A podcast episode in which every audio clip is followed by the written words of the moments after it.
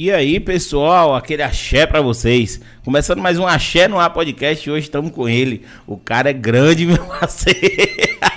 o cara é grandão. Grandão e sem medo. Danilo, cara, curiosidade pra saber de sua vida. Como é que faz pra chegar? Gente, eu gosto desse jeito. 1,70m só, pai. Cara, mas eu tô com 74, mas eu tô com 128 quilos, velho. Se eu te falar que meu apelido na adolescência era musculoso. cara, Pele e osso, velho. cara, mas assim, eu, eu primeiro quero saber o seguinte. Como é que foi o negócio de falar, eu quero ficar grande? Ué, Começou quando?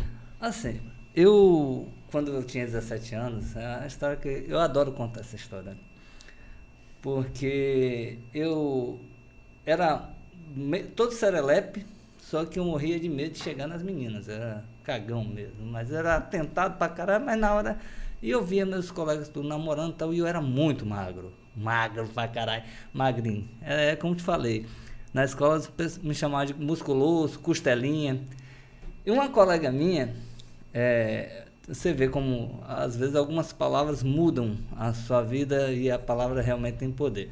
Eu tinha uma amiga chamada Lidiane na época da, da escola e um outro colega chamado Luciano. Os dois, inclusive, não se conheciam. No mesmo dia, você vê que às vezes Papai do Céu ele manda. Ele assim, age. Ele age. Aí essa Lidiane, acho que com dó de ver todo mundo me zoando, porque eu era magrelo, falou, ô, ô Danilo, por que que você não faz musculação? Eu tô fazendo. Aí mostrou assim, com um pezinho de nada, como que já tá meu muque aqui. Falei, caralho, o braço da mulher é maior que o meu, velho. e tudo. Foi, e, e me- é, naquela época, né? Aí eu falei, é, eu vou fazer, pensando comigo, né? Eu falei com ela, é, eu tô pensando, então, mas eu morria de, de vergonha de entrar na academia, que na minha cabeça, quem fazia academia já era os caras grandes. O magrelo fosse lá, não ia resolver. Ia passar vergonha, Ia né? passar vergonha. E de fato passei vergonha, tá? Já já vou te contar. Quando foi à noite, isso foi de manhã, que eu estudava de manhã. Quando foi à noite, eu, olha só, nessa época, eu não tinha dinheiro para pagar para vestibular. Eu comecei a fazer um curso de manhã, que era é, administração de manhã. E à noite eu ia fazer outro curso, administração, na escola pública. Naquela época, vestibular era muito caro. Era um, um salário mínimo, meio salário mínimo, era muito caro mesmo, não é igual hoje. Então, para tentar o vestibular, eu optei em fazer dois cursos técnicos. Eu fazia um de manhã e outro à noite. Aí, à noite, eu estudava com outro colega chamado eh, Luciano. Ele já era um rapaz eh, que tinha um corpo massa e tal. Falou, "Ô, Danilo, bora eh, entrar na academia comigo? Que ele era braçal, né? Nunca tinha entrado na academia. Eu falei, bora. É só que eu vou à tarde. A gente treina à tarde, depois vamos é, tomar banho lá e já vem pra escola. Tá certo, bora lá. Aí fui à tarde. Velho, quando, quando eu cheguei lá na academia, o, instrutor, ele não fez de maldade, tenho certeza. Ele, o primeiro movimento que ele colocou pra mim foi a mesa de supino. Pá. Colocou 10 quilos de cada lado, velho. Pra quem tá começando, matou. Velho, eu não consegui nem mover a, a, a- barra, não consegui mexer a barra. E eu olho pros lados, tá as meninas bonitinhas da escola, tudo olhando, e os caras mais fortinhos, tudo olhando, aquele magrelinho tentando levantar a barra e nada. Ele com- viu a situação, tirou e colocou cinco de cada lado. Aí vai eu, pá, nem mexeu a barra. 5 quilos de cada lado, vai, nem mexeu. Tirou de novo, colocou três de cada lado. Foi aí que eu consegui tremer a barra. E eu já fadigado, ele tirou tudo e colocou a barra pura. Aí Só com a barra pura eu consegui fazer cinco. E eu, quando eu olhei, tava as meninas dando risada mesmo, gargalhada. Eu, caralho, velho. Aí eu pensei, eu continuei ali, fingi que não tava vendo, mas morro de vergonha. Falei, quer saber? Não vou parar não. Eu vou treinar 5 horas da manhã, saio do treino. Na verdade, não era nem treino naquela época, falar malhar. Ah, malhar, eu vou malhar. Eu vou malhar 5 horas da manhã, a hora que a academia abria, acordava quatro e pouco, ia pra academia, depois tomava banho e ia pra escola. E aí, depois de uns seis meses, já tava com o corpo legal e eu já tava colocando 10, 15 quilos cada lado, que aí eu voltei pra tarde. Quando eu voltei à tarde, eu fiquei tão empolgado e tal, e tal eu era tão abestalhado, tão meninão, que eu dava o pump e tirava a camisa no meio da academia. É. E ficava fazendo aquelas poses assim, véi, tá. E o pessoal tudo olhando. Eu achando que tava abafando naquela época. Talvez até estivesse, né? É. Mas hoje eu vejo que era idiotice. Mas enfim, coisa de menino. Mas foi uma forma também de eu extravasar, né? É claro, você Então, precisava, né? é, Eu acho que tinha que, tinha que ter esse esse negócio, É. porque meio que passou vergonha ali no início, queria mostrar que chegou É, lá, entendeu? Pois é, aí assim, eu fiquei com shape bacana, com coisa de um ano de academia eu já tava com shape massa mesmo. E nessa época, na adolescência, inclusive, é o que- eu falo pra gurizada. O guri, o adolescente que toma anabolizante, né, né, é burro. O in- indivíduo, ah, não vou nem falar burro, perdão pela, pela força aí, mas mal instruído tá mal instruído. Você que está me ouvindo agora, que tem 17, 18, 19, 20, 25 anos, 30 anos, você não precisa desse- dessas, dessas coisas, desses recursos. Você consegue ter um shape bom, bacana, shape praia, sem o uso de ergogênico. Aí você vai falar, e o cara acima de 30 anos? É uma coisa que a gente vai tratar mais à frente, mas também não, não precisa, você tem um limite para isso, né? E aí, mais à frente, a gente fala sobre isso. Então, é, até os meus. É, aí depois, quando eu vim fazer faculdade, cheguei logo na, na UESC, eu fui fazer UESC. Eu morava em São, nessa época eu morava em São Mateus, norte do Espírito Santo, essa história que eu É, contei. São Mateus. Eu vim para cá fazer faculdade. Eu sou baiano, tá? Antes de mais nada. Que cidade? Lagedo do Tabocal. Alô, Nossa, Lagedo. oxi, pé de Tiruçu. É, ali. é. Tiruçu, mas São João pesado. Pois é. São Pedro, né? É, pesado. Eu não, não, não, conheço muito essa questão da- das festas, mas é, num um momento oportuno eu vou falar um pouco da, da história da minha vida. Não é pra chorar, não. Só eu que choro nessa porra. E eu sou chorão, velho. Caralho, sou chorão demais. É, é, no campeonato, quando eu estava chorando em cima do palco. Tem vídeo meu chorando em cima do palco. Na, na premiação e tudo. Antes da premiação. Cara, eu- mas é um esforço. eu fui, acho eu fui chamado é. pro call out, que é os seis, né? Os seis classificados. Ali você já começou a chorar? Não, ali já tava chorando já. E segurando, pô, foi. São foi quantos que entram na competição? É, tinha um, um. Uma categoria tinha 11, outra tinha 12, mas eu já subi com 18. Teve campeonato subi com 18 já. Graças a Deus, eu sou 100% de aproveitamento. Tá? É- Dois campeonatos? não, não, todos os campeonatos que eu fui, eu trouxe medalha, todos. Todos eu fui, eu me classifiquei. E, e a gente vai entrar nesse ponto também. Então, assim, é, eu cheguei na UESC numa época que pouca gente malhava. Não vou falar nem treinar. É, malhar é cringe. É, pou- pouca, meninos, é, a, é, a, gal- a galera malhava, eram poucos, assim, tinham poucas academias, inclusive. Não era essa onda fitness que a gente vê hoje. Não tinha essa repercussão que a gente vê hoje. E eu gerei um impacto, porque era pouca gente que, que tinha com o shape que eu tinha, na idade que eu tinha. Eu tinha 20 anos com um shape bem maduro. Aí um colega meu, Marcos Firmino, me apelidou logo de Maromba. Então na faculdade a pessoa me chamava de Maromba. Só que eu era um shape que não era muito volumoso igual hoje, só que bem estético. Eu como falei, eu não usava ergogênicos, né? Inclusive, quem não me conhecia e sempre ouvia maromba, maromba, imaginava um cara imenso, Grandão, né? grandão. Quando me viu, eu achei maromba e de camisa ainda parecia mais magro. Quando eu tirava a camisa, gerava aquele impacto por conta do, da morfologia, todo o frame, toda a estética, é, a harmonização do, do shape, né? E é, a partir dali, lá na faculdade, eu me envolvi muito com jiu-jitsu e judô. Eu comecei a treinar, aí eu já estava treinando, né? Para ser melhor, potencializar os meus resultados no jiu-jitsu. Tanto que é, eu, com 33 anos, eu fiz uma luta de MMA. Duas, na verdade. Com a mesma idade. Seis meses de diferença. A primeira eu apanhei pra caralho. o cara Tem me- vídeo, velho? Tem, tem vídeo. eu quero ver. Tem vídeo. Vou te mandar depois. Tem vídeo no YouTube. Foda, o que me chateia, o que me deixa revoltado, que o cara... Eu ganhei do cara duas vezes. Eu ganhei do, perdi, perdi a primeira e ganhei a segunda. Eles que filmaram. Ele só colocou aquele ganhou. Wesley Weir. Se você estiver vendo esse vídeo, coloque a outra luta. É, a outra luta. Mas ele é de onde? é, acho que era de Cachoeiro, extremo sul do Espírito Santo, alguma Ah, coisa tá. assim.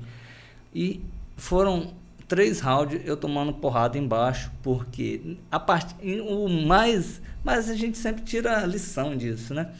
Primeiro a lição foi que eu fui querer lutar jiu-jitsu no MMA.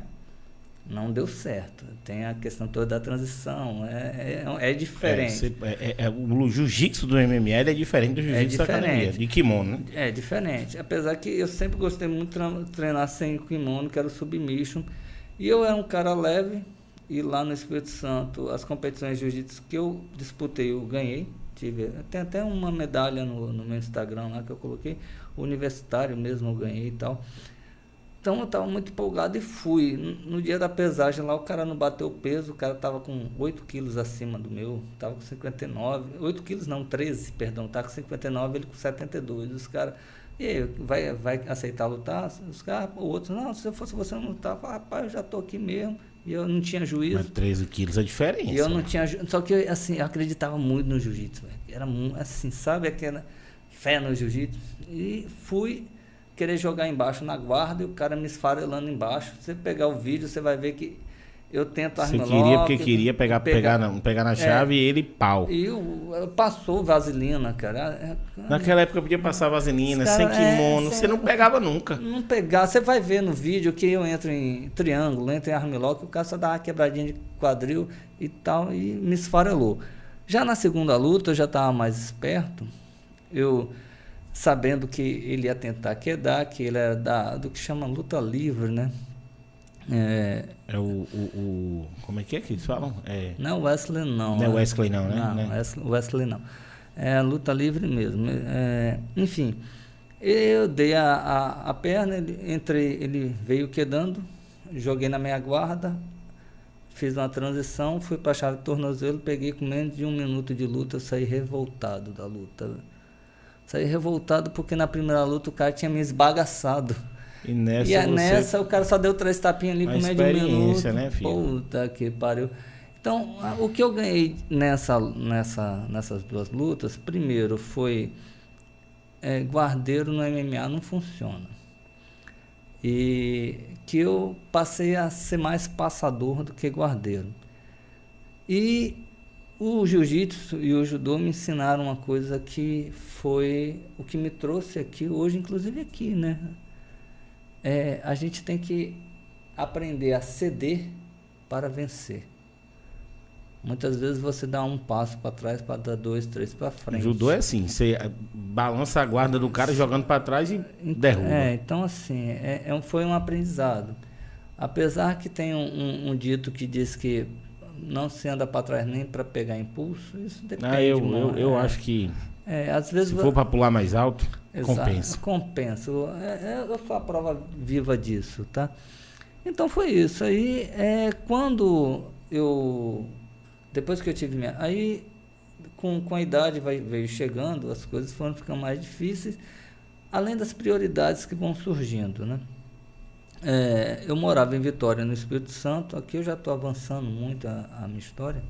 Nessa época, eu estava concluindo o doutorado e minha esposa tinha ido para Vitória para fazer o mestrado, estava concluindo o mestrado. Mas e peraí, você é formado em quê? Desculpa a pergunta. eu fiz física, bacharelado, mestrado e doutorado em engenharia. Engenharia ambiental, é o doutorado em engenharia mecânica.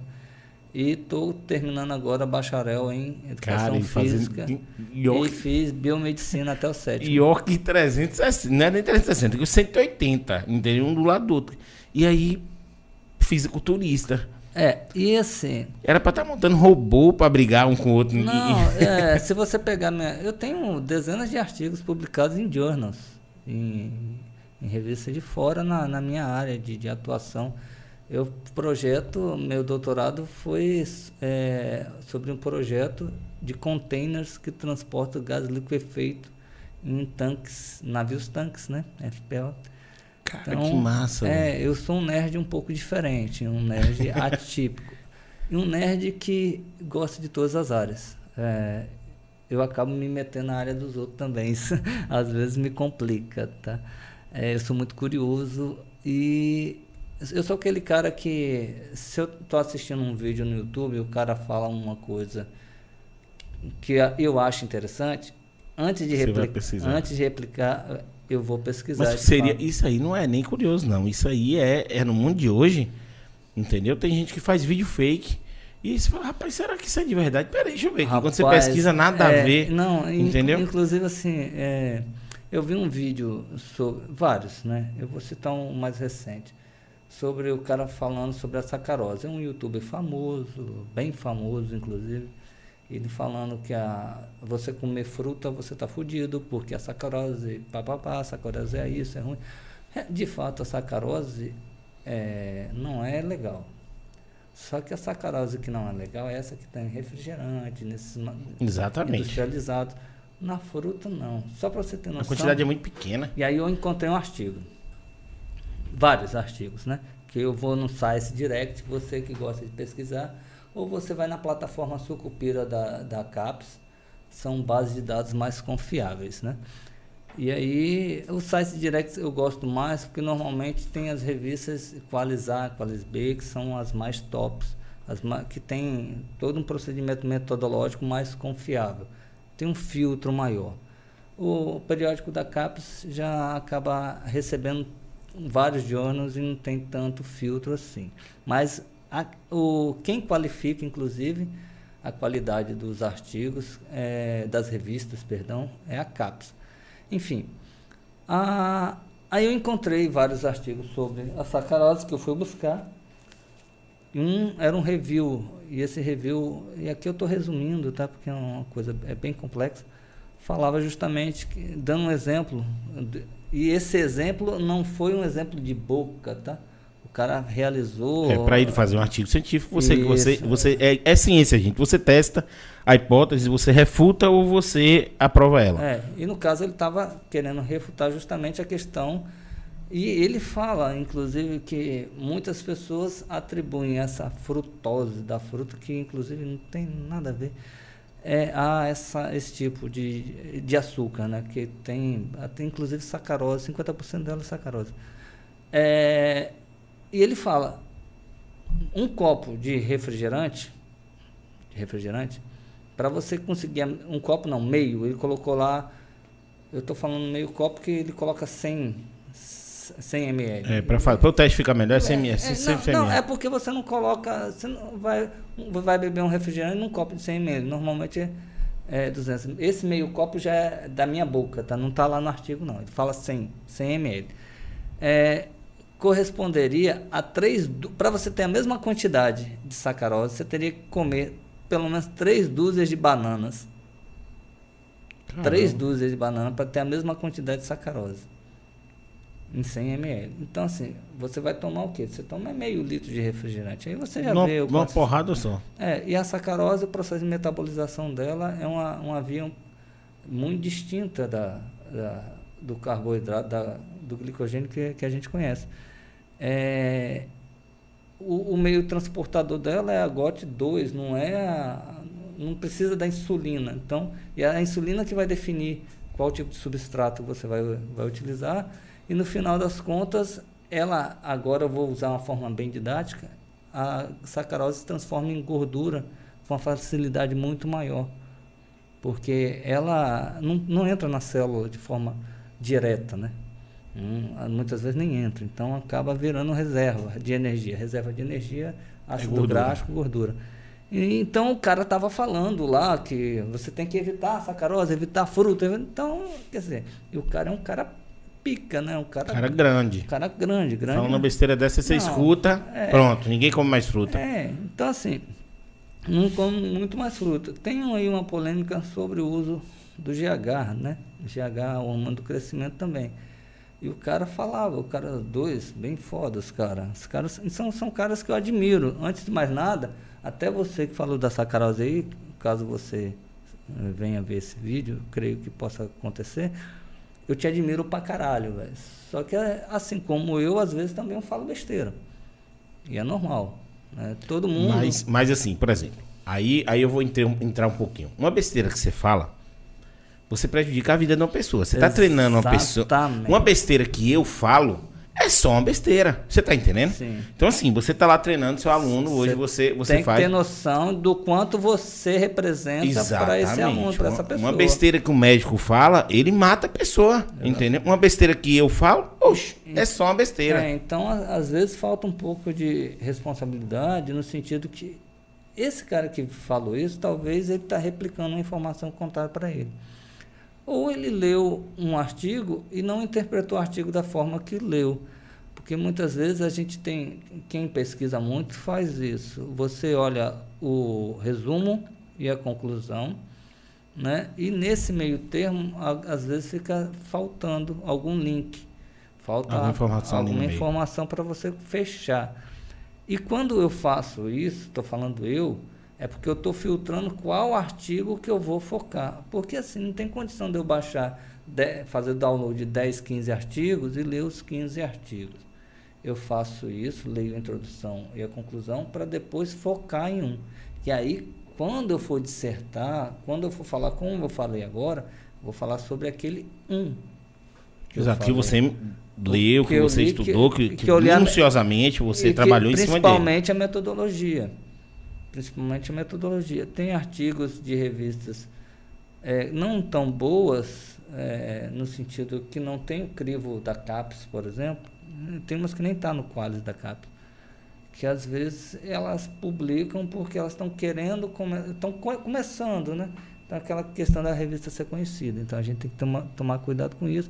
Não respeita muito a metodologia e acaba confundindo muito aquelas pessoas que estão iniciando na ciência e gerando uma dúvida na ciência. Pessoas, a, a ciência, por mais que tenha suas, cada um tem uma interpretação, principalmente quando é no campo das humanas e tudo mais, mas as ciências exatas não cabe interpretação não, é aquilo e acabou. É, as pessoas têm que entender que existe uma diferença de opinião e fato. Opinião, eu gosto de refrigerante, você gosta de suco. Tá? Essa é a opinião. Opinião. Um mais um é dois. Você não pode falar que na sua opinião é três. Isso não existe. Um mais um é dois, acabou. Então, nas ciências exatas, principalmente, e até na, em ciências. É, é, e quando eu falo de na ciência bioquímica, na verdade eu estou entrando também nas ciências exatas, porque tem todo o cálculo estequiométrico, tem toda uma questão envolvida. É, ali não é só uma interpretação de resultado que tange uma subjetividade, é uma conclusão. E essa conclusão passa pelo crivo todo da análise é, é, estatística e tudo, tudo mais. As pessoas às vezes não, não conseguem interpretar o que é um dado estatístico. Por mais que tenha, venha lá desvio padrão, então, então é uma estimativa, não é determinístico. É, mas, mas mesmo em estimativa, só para esclarecer para a galera, uma estimativa é feita em cima de um número real. De- é feita em cima de um. É, não é. Tá um- entendendo? Não é, um- não é um chute cego. Não é o chute cego que você faz, ó, eu vou estimar aqui que a gente. Não. Estimativa é feita em cima de um número real que É. você cria uma estimativa para o tempo. Eu vou te dar um exemplo. Eu dei aula no IF, IF, IFBA. aqui. No IFBA, estudei no IFBA. Dei aula no IFBA. Informação é IFBA. É, recentemente eu era substituto lá. Na semana pedagógica, houve um, uma dinâmica que foi assim: pegaram três pessoas, quatro, perdão, da área de humanas e uma da área de exatas. Acabou sendo eu da área de exatas. A ideia era o seguinte: deram um punhado de, de feijão para cada um dos grupos. Eu era um grupo unitário, tinha um grupo de quatro pessoas, e falaram o seguinte: ó, é, vocês têm X minutos para fazer a contagem e estimar quantos grãos tem de feijão aí em cada pacote. Na verdade, os dois têm a mesma quantidade, já foi contado, então, separado. Eu consegui concluir primeiro que os meus colegas. E um outro colega meu que é filósofo falou: Eu já sabia que você ia conseguir primeiro e tal. o né? filósofo vai dar uma viajada, É, você vai calcular É, tamanho. Não, aí, não, aí tal. O que, que aconteceu? Perguntaram como que eu fiz. Ter- e eu consegui muito mais rápido do que eles, bem mais rápido. O, qual foi a minha estratégia? Eu usei estatística. Eu, primeiramente, peguei. a- o meu primeiro time foi mais demorado que os demais. Por quê? Eu enchi uma mão e contei quantos grãos tinha naquela mão cheia. Aí você fez a base nas outras Aí eu mãos. falei assim, vou ter entre, eu- vamos supor que eu tinha 10, tinha mais, mas só para você É. entender. Então vou ter entre 8 e 12. Meu desvio padrão aí foi 2. 2%, Dez. né? Entendeu? Entre 8 e 12. Então, uma mão poderia ter 12, outra 8. Aí eu comecei a. Só uma, duas, três. Deu 10 mãos, 100, Cem. 100 grãos. Você vai errar pouco. Eu vou errar, vai ter ali, ou é, 80 Porque ou se 120. você acertou 100, aí, aí foi. Ou do, 80 ou 120. Então foi um chute, não foi um chute cego. É, não é um chute É certo. uma Você dá, um, você dá uma estimada, então, é, né? Deu uma estimada. Então, o pessoal, mesmo com uma quantidade maior de pessoas, erraram. E aí erram. Sabe por quê? Tem aquela coisa do telefone sem fio. Até na, na matemática acontece isso. Porque era um grupo que não estavam conectados. Cada um contando da sua forma. Aí somaram, na hora de somar, se equivocaram. Ali eu acertei. Então fiz esse tipo de estimativa. Isso é uma característica, inclusive, das pessoas de exatas, não porque seja uma característica nata, mas porque ele vem fazendo há muito tempo. Prática. Prática. Eu fazia isso em cálculo de vazão para estimar a quantidade de gás liquefeito que chegava numa bomba de gás numa consultoria que a gente prestava lá em Vitória. Infelizmente, eu não posso falar o nome da empresa, essas coisas, porque né, gera tudo, pode gerar uma dor É. de cabeça futura. E não era só eu, tinha outras pessoas envolvidas, enfim. Mas eu estimava a quantidade de gás liquefeito que ia chegar na estação. E essa, esse gás lique- liquefeito vinha de um sumidouro, de uma fonte submarina, de um poço submarino, um poço de, de petróleo. Mas só para vocês entenderem, quem está em casa, um, um poço de petróleo, quando fala assim um poço de gás, É porque, na verdade, o petróleo, quando ele sai, ele sai gás, ele sai petróleo. Vem tudo, Vem, tudo. Só que fala gás porque a predominância é em gás e não é um gás limpo, ele passa por um É processo. um processo, todo um processo de- É, de, de- isso, isso. de limpeza, de filtro, de decantação, tudo de isso. Vem separação de, de, de- vaselina, vem tudo, vem É. água, vem água pra cacete e tal. Então é todo um processo assim. Mas enfim, para a empresa que estava recebendo o gás na estação não ter que contratar um, uma equipe para ficar alternando turnos para receber esse gás, a gente, a gente estimava que horas queria chegar, em que quantidade ia chegar, em que velocidade, que carga, a energia que ia chegar. Então, ao invés de deixar plantonistas eh, variando o dia, que ia gerar um custo diário para a empresa lá de 20, 30 mil reais, eles pagavam esse valor aproximadamente para a gente para fazer em um dia e contratava sua equipe e economizava aí meio milhão por mês. Mas a base de estimativa. Então a gente estimava assim, eh, vamos supor, entre. Deixa eu só te interromper um pouco. Você quer uma água? Não, não. Não, não, tá, tá. Refrigerante eu não vou nem Não, oferecer. Não, não precisa. é, é- é entre, entre 8 da, da, da manhã e 12, meio-dia. Então colocava uma galera nesse intervalo aí. Então isso é, é estimativa. Então acabei entrando nessa questão do. Esqueci falando do mestrado. Eu estava lá, né, fazendo mestrado, doutorado, olha só, a gente saltou, né? Misturou Não, a gente vai. aí. Aqui é, aqui é podcast. A gente É. vai pra tudo quanto é lugar. Rapaz, e teve uma situação muito forte, muito engraçada. Quando eu fui fazer o mestrado lá em Vitória, eu fui morar numa favela com minha mãe. Desculpa, numa favela não, quebrada. Com minha mãe Comunidade, né? comunidade lá. É, e minha mãe morava num. pe- Pegaram uma garagem e ela, colocaram um banheiro, pronto, aqui um, Um quarto. um, um quarto. Aí morava eu e minha mãe nesse lugar aí. A gente pagava 250 reais de aluguel e tudo. E eu estava com algumas reservas que eu havia juntado da época que eu tinha estava fazendo faculdade. Eu dei aula pelo REDA na época. Juntei uma grana, um pouco, mas foi segurando.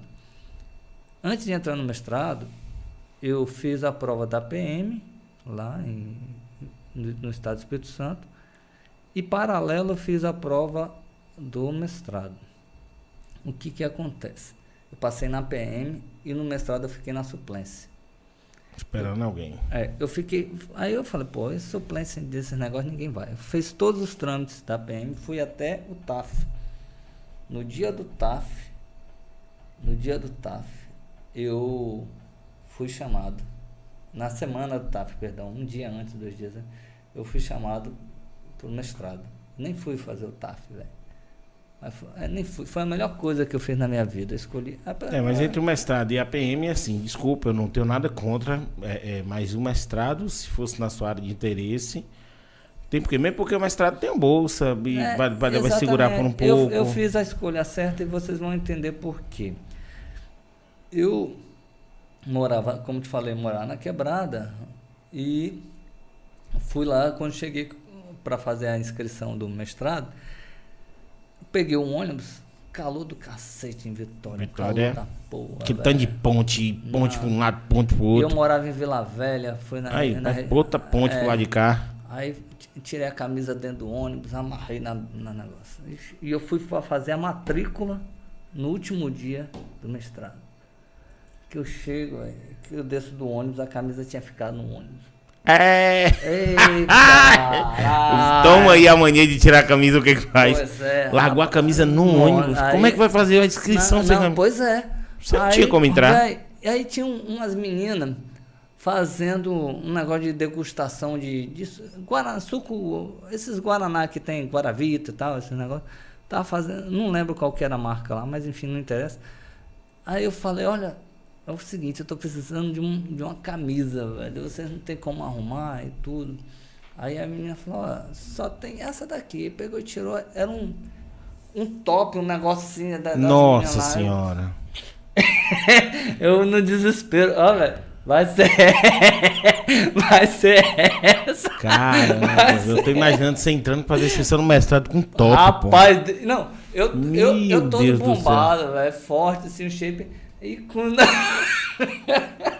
Aí quando... o cara pensa que das não... duas, um, ou ele é homossexual, ou ele veio para mostrar o shape mesmo. Não, e ah, eram duas senhoras que estavam na secretaria, que era secretária. Como é que elas olharam pra Elas você? olharam para mim assim, olharam, olharam, não quiseram falar nada. Você percebe que elas estão querendo falar alguma coisa uma com a outra. E assim, e meio eu... que quebra um paradigma, porque você nunca vai tirar onda de uma pessoa que, tá, que passou no mestrado ou que passou no doutorado. Ela pode vir do jeito que ela viesse e fala. E aí a galera, pois é. E Zezé, oi Zezé, você é muito foda, Zezé. Gosto demais de você. Aí eu falei, nem, nem conheceu. Não sou viado não, viu, Nada contra, né? Esse negócio, é, né? eu sei, não, mas é, não, é claro, a situação. É a situação. Aí foi aí que elas deram risada. A menina, então, o que que você tá... Aí eu contesto. É, não, aí pronto, aí choraram de rir, choraram da risada. Então assim, mas aí, quem chorou depois fui eu, porque ela falou bem assim, ó... Depois, né? Iam na quebradeira, preocupado, ajudava minha mãe a vender salgado na na frente da porta da, da faculdade lá e minha mãe é camelô, né? Eu trabalhei de camelô até os 20 anos. E aí eu fui. É, ela foi e falou: oh, você vai receber uma bolsa de 950 reais na época. Eu falei: como que é? É. Na hora que ela falou isso lá mesmo, eu falei que sou chorão, né? Comecei a chorar na frente da mulher. Mas você não sabia que o mestrado tinha uma bolsa, não? Não, eu sabia que tinha, mas passou assim. Você tem um, uma cota que é para os primeiros colocados. Já eu não teria ah, na minha cabeça por ter sido suplente. Aí ela falou que eu tinha bolsa, comecei a chorar lá. Aí depois de três meses recebi a bolsa, foi uma alegria danada, enfim. Mas assim, a, a, a minha escolha de, do doutorado, de para mestrado, foi a melhor que eu fiz na vida.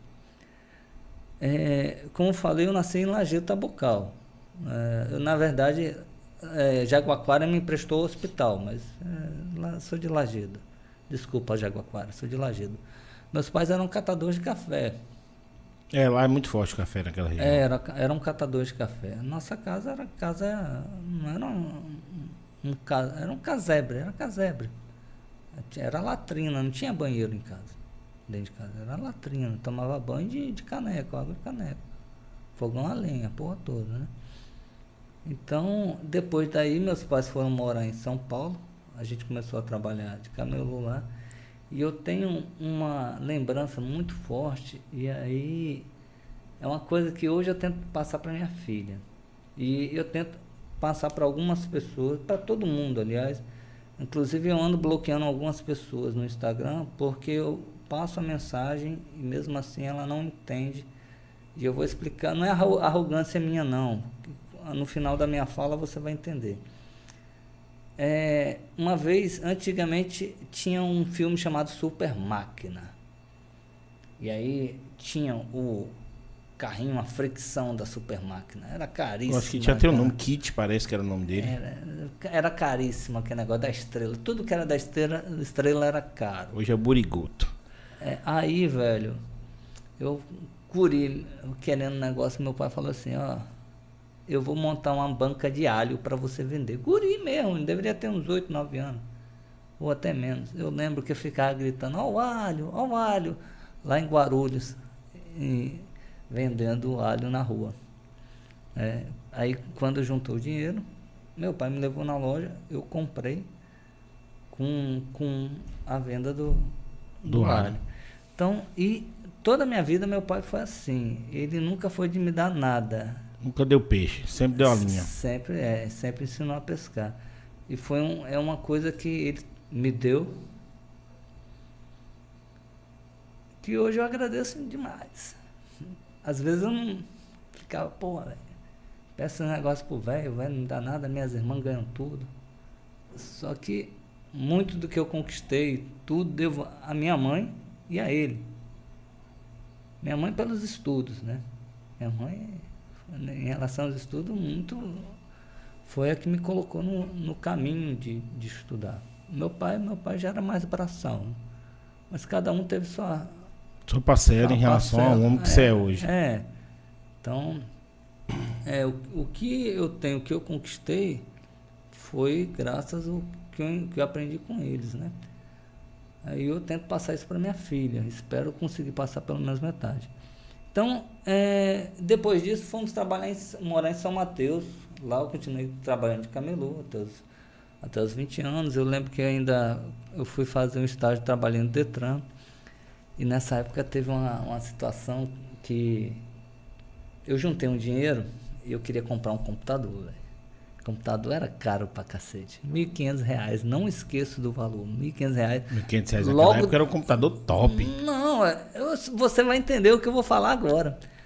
Eu juntei o dinheiro para comprar o, o computador. Quando eu apareci com o negócio em casa, meu pai perguntou quanto que foi.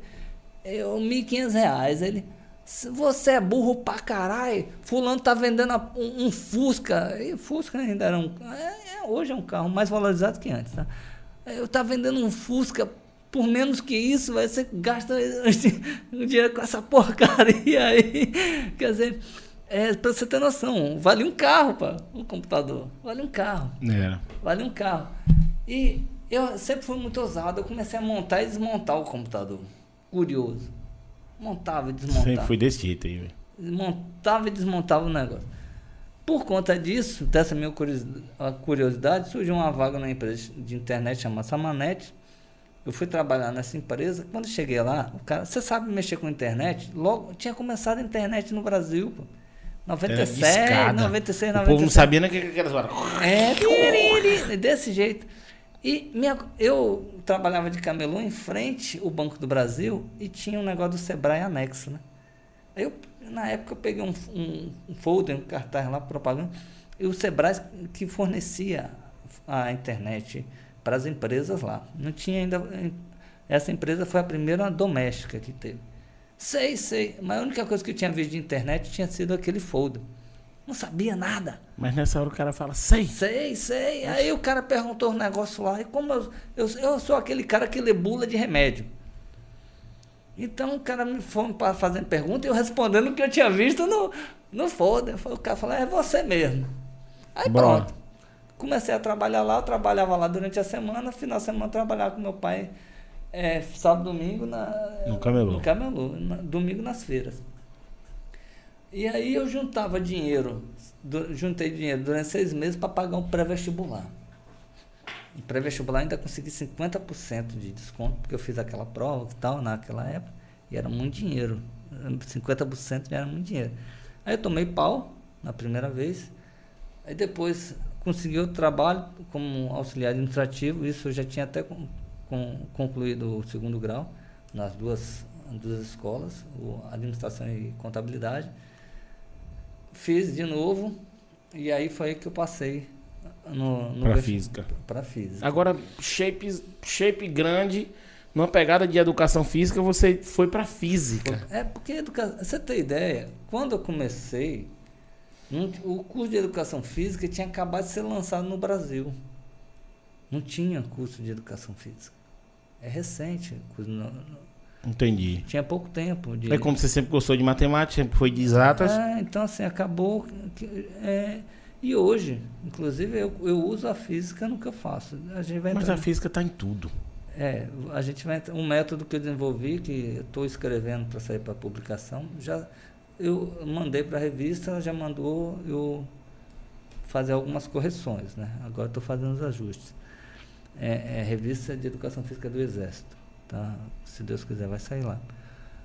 É, então, depois eu vim fazer faculdade aqui. Quando eu cheguei aqui, eu cheguei com 200 reais no bolso. E eu fui dividir apartamento, apartamento não, quarto com um colega que era aqui atrás do Itão, no Santo Antônio.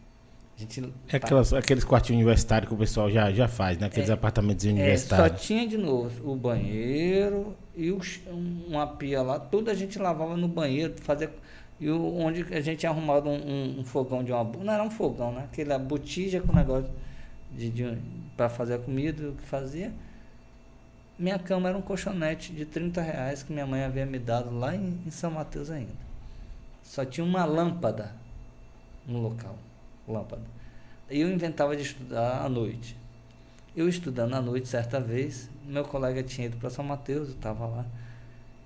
Uma varejeira perturbando meu juízo, eu fui matar a varejeira, acertei a porra da lâmpada. É... Aí lascou tudo, quebrou tudo, aí dormi até em cima dos cacos de vidro lá.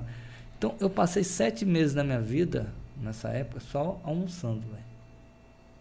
Só almoçando. Porque eu não gostava de pedir dinheiro ao meu pai. Meu pai sempre, quando eu recorri a ele, ele ajudou, mas eu não gostava de pedir dinheiro ao meu pai. Aí depois eu comecei a dar aula no José Brandão, substituindo um colega. Ele me pagava é, Alan Salomão. Alan Salomão nunca mais te vi, cara. Obrigado pela oportunidade. Ele me pagava na época 50 reais, depois passou a pagar 100 me dava o ticket, o vale transporte. Então para mim já era ótimo. Porque quando eu, aconteceu isso, eu já estava morando no São Caetano junto com outros dois colegas. A tia dele tinha ido morar em Brasília e deixou a gente morar na, na casa dela. Já é uma estrutura melhor, né? Mas eu vinha andando do São Caetano até aqui no centro para pedir carona para o ESC e fazia tudo todo dia ir de volta porque eu não tinha o dinheiro da passagem. É, minha alimentação na maior parte do dia era farinha e café. Fazia café com farinha e ali era meu rango. E quando dava assim, a gente fazia, almoçava e eu ia no serviço sem balança que tem, tinha ali perto da, da FI, e ali eu, a minha ah, refeição é. eu, eu esbagaçava. Falei, vou comer aqui a minha, minha é última refeição da, da vida. Então, era assim. Aí eu fui até emagrecendo, perdendo peso, natural, né? Você não está se alimentando. Então, quando surgiu a oportunidade de fazer o REDA, de entrar no REDA, eu fiz, eu consegui, aí minha vida mudou completamente. Aí eu saí de uma renda de praticamente zero para uma renda bem alta, que na época era um salário e meio, alguma coisa assim, mas naquela época... Naquela você, época, você, ia, você ia com 200 reais para o mercado, você comprava tudo. Não, pois é, eu, eu, fui morar no Salobrinho com um colega meu e é, comprei tudo. E, você tem ideia, eu mandava dinheiro para minha mãe, cara, quando eu estava lá. Então, assim, as coisas melhoraram depois. Aí depois só veio a voltar a zero de novo quando eu terminei a faculdade, que foi aquela história que eu contei quando fui morar na quebrada lá em Vila Velha. Que você voltou para lá. Que aí eu voltei para lá. Mas quando chegou a bolsa as coisas mudaram. Com a minha entrada no, no mestrado, a minha vida mudou demais. Eu tive uma guinada na vida. Porque, como eu contei, eu sou um cara que nasceu na linha da miséria. Tá? Depois a gente foi crescendo. No mestrado, eu comecei a trabalhar com consultoria já. E nisso, eu saí, além da, da bolsa que eu ganhava, eu ganhava consultoria e depois eu comecei a dar aula na faculdade particular FAAX, faculdade de Aracruz. E lá eu já só só para você ter noção, dava aula à noite lá, só o período da noite. Naquela época ganhava quase 5 mil reais naquela época fora o dinheiro da bolsa. Então sai de um. É, saiu de uma base É, pois é, da linha da miséria pra É, ali eu tava. classe média alta. Classe, naquela época, classe média alta. Juntando o que eu ganhava de consultoria, dava quase 11 mil reais, velho. 11 mil reais hoje já é muito dinheiro. É, hoje continua sendo muito dinheiro. Hoje você tá na, você tá na classe média alta, Só, com os mil. só para você ter noção, eu comprei apartamento lá em Vitória. Comprei apartamento, cuidei da minha família toda, da minha mãe e tal. Quem eu tive a oportunidade de ajudar, ajudei. Nessa época aí você casou. É, eu, a, a menina que eu sou casado hoje, Caroline, te amo, viu? Papai, eu tenho a filha de 5 anos. Nossa, eu tô aqui doido para chegar em casa e abraçar ela, Maria Flor. Maria Flor. Maria Flor, Maria Flor. Inclusive esse nome a gente. Cara, lindo nome, é, Esse nome é um nome que a gente escolheu quando a gente namorava. Eu comecei a namorar, eu tinha 22 anos. Minha, minha esposa hoje é, tinha 16. Então a gente está junto desde essa época, desde 2002. Estamos juntos Cara, é tempo. desde 2002.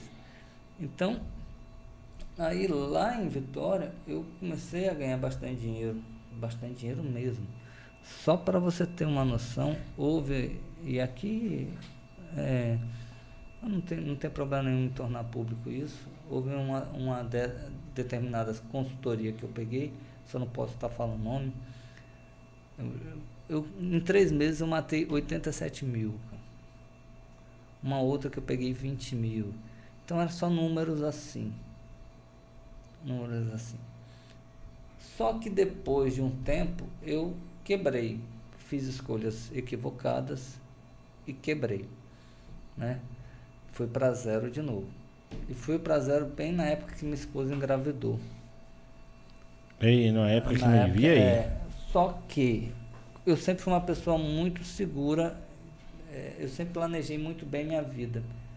Eu ainda consegui sobreviver por um bom tempo com o que eu tinha guardado. Com o que eu tinha guardado. Aí a gente voltou para a Bahia. Ela, os pais dela são de Ilhéus. Dona Rita e seu Eduardo Abração. Eles acolheram a gente. Eu sou muito grato porque minha filha nasceu com toda a estrutura, a melhor estrutura possível. Não faltou lá- nunca mas faltou. aí, vocês, quando você voltou, você já voltou pra Ilhéus ou pra Itabuna? Para Ilhéus, para Ilhéus, que é os pais da minha esposa são de lá. Ao conclu- é, depois, minha filha com seis meses, a gente foi para Itapetinga porque minha esposa ela é concursada lá. Por isso o número 77. Exatamente, foi 77. E aí Minha ela, filha tá em Tapetinga hoje. Itapetinga. Então, lá em Itapetinga, eu apertado e tudo, e como é, na, na academia que eu treinava, muita gente vinha me perguntar, pedir dica e tal. Ah, cara, eu acho que eu já distribuí currículo aqui na cidade toda para dar aula de física. Já eu cheguei aí no Rio Grande do Sul fazer uma prova e tal. E, enfim, eu não estou querendo ficar longe da minha filha, né? Eu vou tentar como personal aqui, vou tentar. E eu comecei a trabalhar lá, ajudando as pessoas assim. Porque foi uma fuga para mim, uma forma também de aliviar, porque eu já estava entrando em depressão, pô, porque eu sou um cara que eu estava na capital e Capital, movimento, correria, Não, e aí chega na cidade pequena, para. E, eu tinha trabalho em cima de trabalho. E eu É. gostava daquilo. Eu gostava daquilo, de estar publicando tudo. Eu- Minha, minha última publicação foi recente, tem, foi esse ano. Tive uma publicação esse ano, e um de ano também de fora. É, então, assim, e hoje eu ainda eu diminui o ritmo de publicação na minha área, porque agora eu estou batendo no meu método.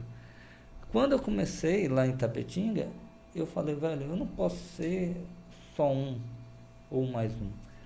Eu vou tentar usar o meu conhecimento. Eu tive um feeling que foi usar as leis da termodinâmica para estimar consumo calórico do indivíduo durante a prática de atividade física, utilizando o equivalente mecânico de Joule, o Joule, para quem é mais rigoroso no termo. É Joule, todo mundo só fala É. Joule. Então, É, o que Pera aí, que- explica agora. Vou explicar. O que, que é o equivalente mecânico? Agora você vai ter acesso ao método T10, revolucionário método T10, que ao invés de fazer uma estimativa global, ele faz uma estimativa pontual do consumo calórico. Primeiro, o que, é uma estimativa global? Os testes, o- as ferramentas matemáticas, estatísticas que existem hoje, fazem uma estimativa global. Com o quê? Ele pega um indivíduo que corre lá 12 minutos, uma hora, e fala, ó, consumiu X de Calorias. calorias. Então, na- durante uma atividade física e aí ge- generalizada, ele vai consumir X calorias. Só que às vezes você vai para a academia, por exemplo, você fica mais tempo no celular, muita gente fica. Mu- Só eh, um exemplo. Fica uma hora lá, mas você não, não consumiu sua energia equivalente a uma hora. Esse método que eu estimei, e aqui eu não estou falando mal desses métodos, não. Estou falando a diferença. Diferença do seu. É, eu estou falando. E também não estou falando que o meu é melhor, não, tá? Estou falando que existe uma diferença. Cabe você interpretar da forma que você quiser. O método que eu estimei é assim: ó. se você vai para o leg press, eu sei quanto de energia você vai consumir ali. Estimar. Estimativa. Se você vai para o supino, eu sei quanto você vai por ali. Então, eu vou mapear.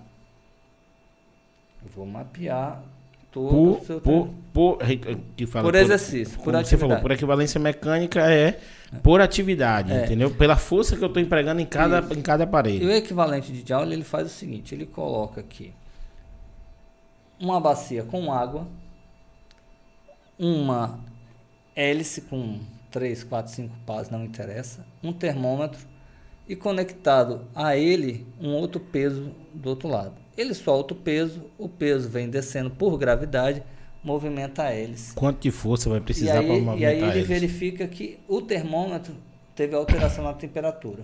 Porque calor ou medida, na verdade o calor em si, né? que a medida é a temperatura. É, tem alguns termos de alguns livros didáticos que não estão corretos não, vocês tomem cuidado. É, o grau de agitação das moléculas, você está falando do calor. A medida desse grau, você está falando de temperatura. Tá? Como aferir isso? E aqui eu estou falando com conhecimento de causa. Tá? É, muitos livros didáticos falam que calor é só energia em trânsito. Está tá errado? Não está errado, mas não é só isso. Calor é muito mais do que isso. Né? Você precisa de agitar a molécula, inclusive para que a energia entre em transe, porque você não tem só transferência de, de energia por contato. Né? A irradiação não precisa de contato, por exemplo. Micro-ondas, por exemplo, É. faz isso. Então, olha só. É, agitou a água, alterou o termômetro. Você desceu um quilo aqui. Então, você tem um equivalente calórico de quanto caloria consumiu para um quilo.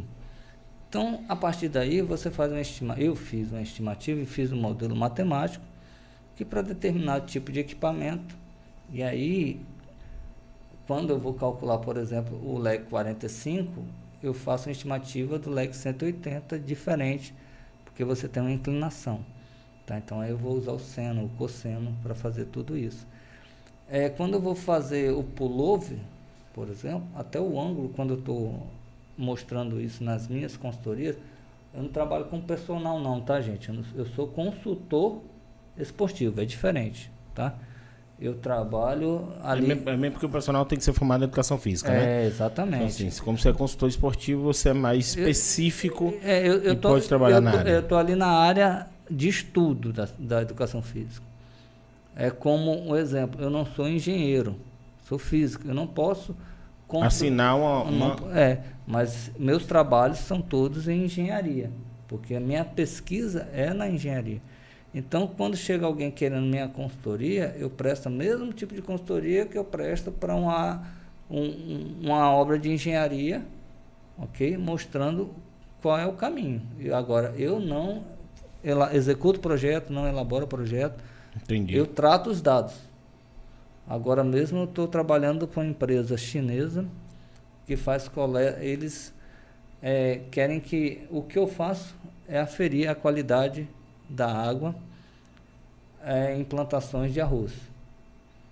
Certo? Eles é, mandam os dados, eu Ah, trato. mas eles mandam os dados, você trata o dado. trato os dados ah, entendi. e- Eu pensei que devolvo. você pegava água, pesquisava Não, e tal. ele- Já no curso de, de, de, de biomedicina, entendeu? Isso. Eu, eu só recebo os dados. Eu só recebo os dados, trato os dados, escrevo, dou a interpretação dos resultados e depois eles vão corroborar e tem a, a equipe de engenharia e tal. Que faz, né? É a mesma coisa com, com os projetos. Os projetos, é, um engenheiro, inclusive quando a gente trabalha com consultoria que requer isso, eu contrato um engenheiro para justamente assinar um laudo. Eu assino o laudo como coordenador técnico e o engenheiro assina como Assim, engenheiro. como engenheiro. Entendi. Na consultoria, a mesma coisa. Eu tenho o Fábio Sancil, que trabalha comigo, que é educador físico.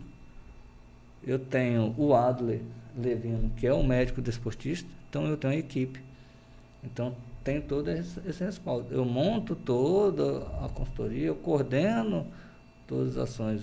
E aí, Mas você tem a galera por trás que é que é especialista, nisso aí. especialista, que inclusive me respalda, né? Entendi. Então, assim, é... Então, voltando. Quando eu falar aqui dos meus clientes, eu estou falando dentro desse, Desse universo. desse universo aí. Então, aí, é, quando eu vou mostrar ou apresentar os resultados para cada tipo de, de movimento, eu estou explicando o porquê que está acontecendo. E para explicar o porquê de cada está acontecendo, além da física, eu tenho que saber de biomecânica, cine- cinesiologia, que está associada à biomecânica, e anatomia, e por aí vai.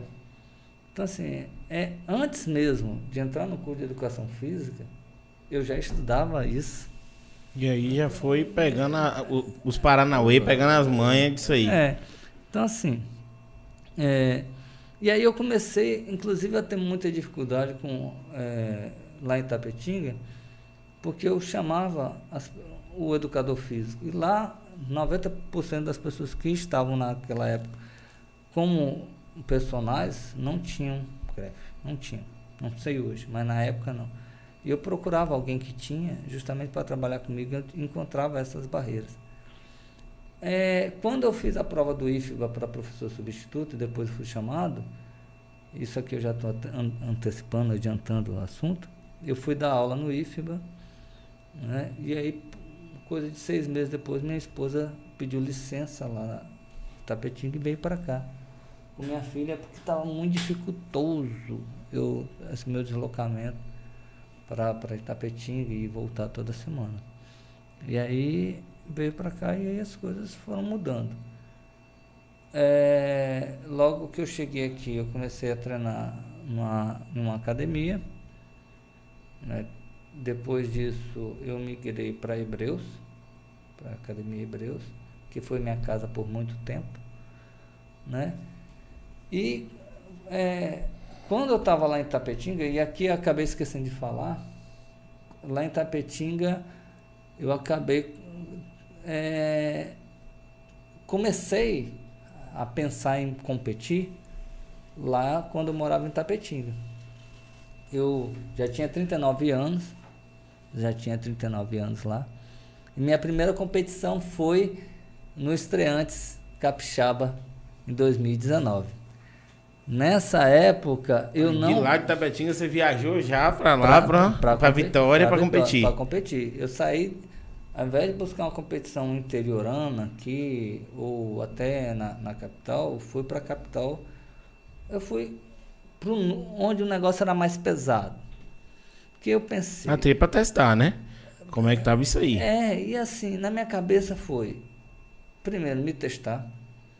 Segundo, se eu não ganhar nada, eu só tô querendo mesmo para sentir a vibe, ver como que vai, como que é competir. Eu era amador, muito amador, muito amador. Minha preparação foi toda sozinho, fiz tudo sozinho. Fiz tudo sozinho. Vou lá ver como que é, vou competir e depois eu vejo o que eu faço, não é, não é o que eu quero para mim. Você tem ideia? Eu não queria, não pensava em ser atleta. Eu queria competir para experimentar. Fui competir. Fiquei em segundo lugar. Minha primeira competição. Palco cheio, segundo lugar. Aí pegou gosto. Aí, não, veja só. Sem uso de, de hormônio, sem uso de nada. tô eu na. na meu negócio aqui. Tô eu depois da. E nessa época, eu. Quando eu fui. Antes, um pouco antes de competir, eu não tinha nem Instagram ainda. Não tinha Instagram. Aí eu fiz Instagram coisa de duas, três semanas antes de competir. Então comecei lá com 100, cento e poucos seguidores. Quando eu voltei da competição, que eu olho no meu Instagram lá, eu só vi assim, 99 mais. E vrau, vrau, vrau, vrau, vrau. E eu não sabia nem o que significava, né? Quando eu, eu olhei lá, quase mais de 2 mil cacetados seguidores. Do nada, assim. Do nada. Eu sei que ainda com o rolar do tempo, alcancei 3 mil e pouco morando na Itapetinga. Estou numa loja de sapatos com minha esposa, minha filha. Aí veio um, um, um adolescente, um, não, um senhor de idade. Falou assim: Ó, aquele ali é meu filho.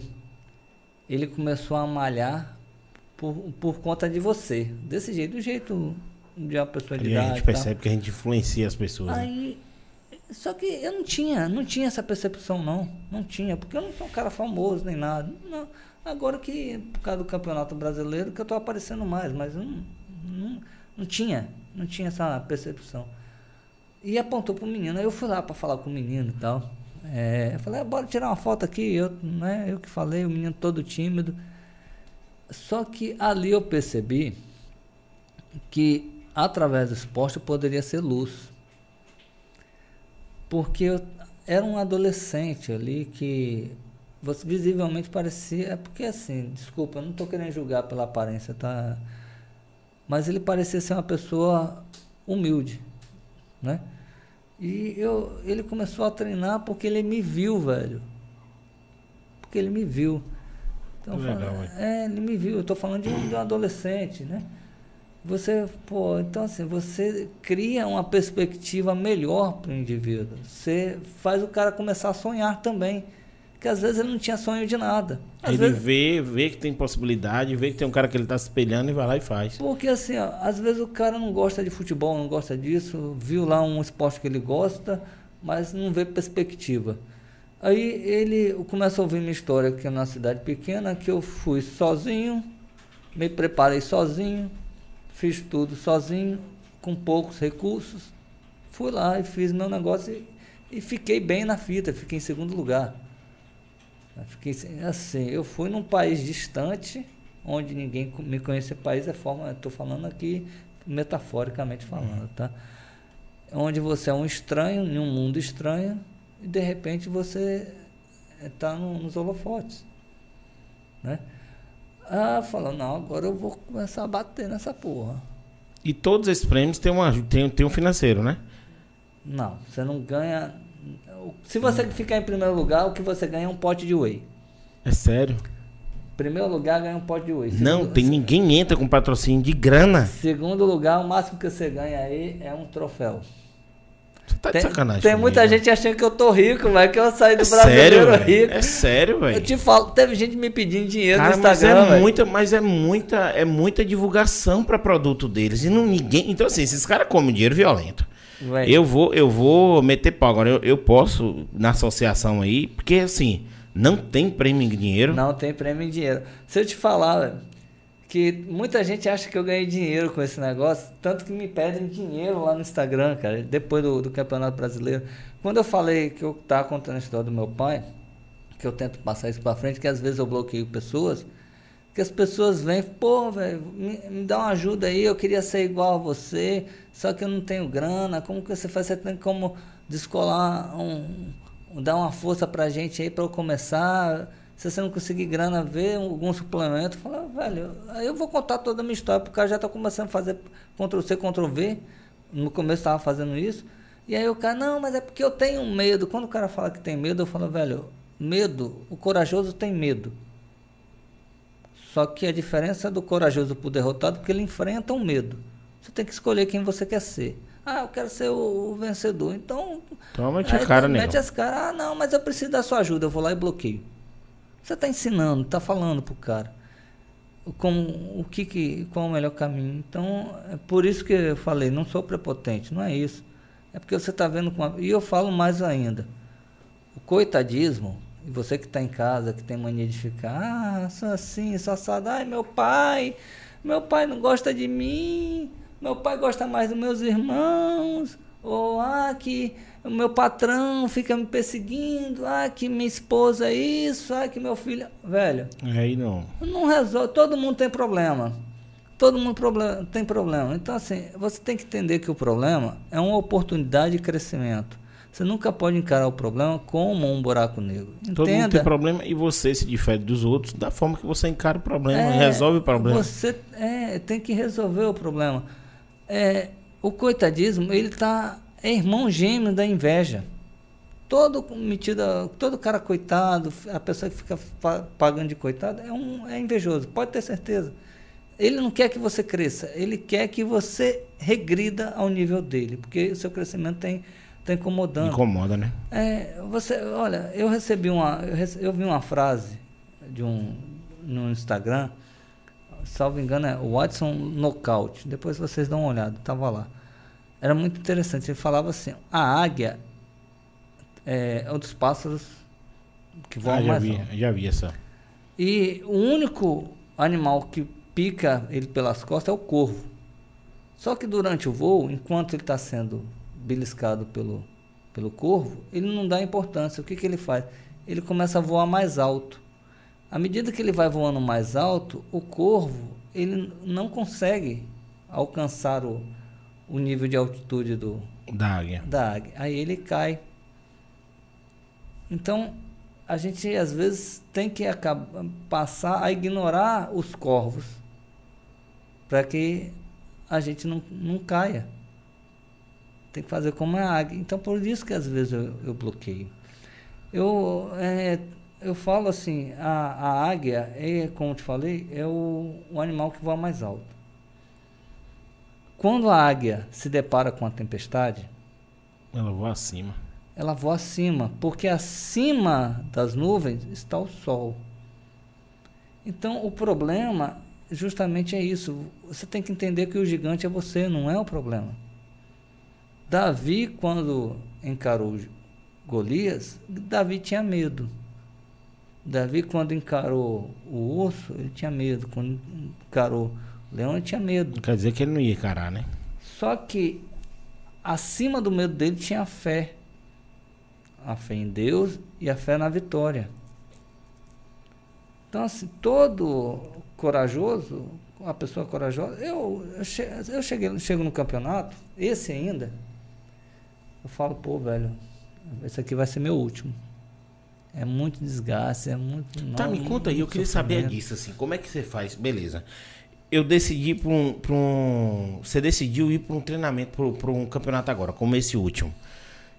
E aí agora? Como é que faz? Já acorda de, de, no horário diferente? Já como é que é a rotina? Pois Me é, conta como é que é isso aí, velho. Preparação começa um ano, um ano, um pouco antes. Eu já tô me, eu já comecei a minha preparação para a temporada do ano que vem.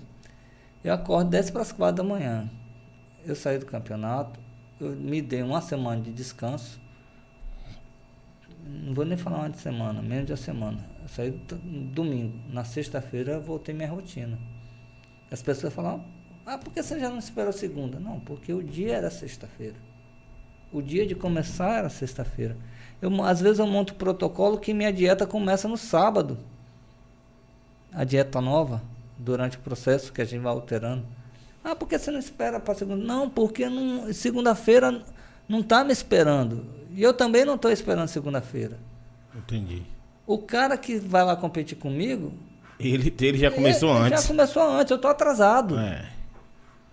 Eu estou atrasado. Então eu começo, eu acordo 10 para as 4 da manhã, faço o meu cardio, faço um, o que eu tenho que fazer.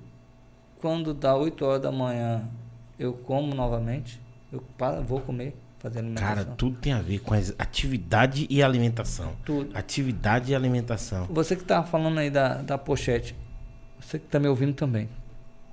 A barriga... Não, isso não é pochete não, meu querido. Isso aqui é uma mochila. A, pochete a... respeita a minha história, isso aqui é uma mochila. A, é, a barriga, a barriga você define na cozinha, tá? O abdominal, os exercícios, as atividades que você vai fazer a musculação, é só um detalhe. É só o que, a peça que está faltando no quebra-cabeça. A última peça do quebra-cabeça. Porque você tem lá no seu quebra-cabeça alimentação, sono, alimentação, descanso e depois que vem o treino. Ah, o treino não é mais importante? Não, todos são importantes, mas o que eu estou falando para você é que você precisa dos três, mas sem uma alimentação correta, sem um descanso correto, o treino não vai resolver. Por isso que tem muita gente que treina, treina e está a mesma coisa e se frustra. E você tem que entender que todo o processo exige de você uma consistência. Eu falo assim, a, a, a musculação ela hoje é uma filosofia de vida porque ela ensina para você muitas coisas e às vezes você não percebe.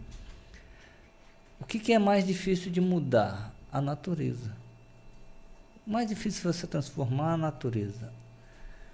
Você vê que se você arranca um, uma árvore e você coloca planta de novo, ela vai nascer ali do mesmo jeito, é claro. Vai demorar muito tempo e tal, a gente sabe. Né?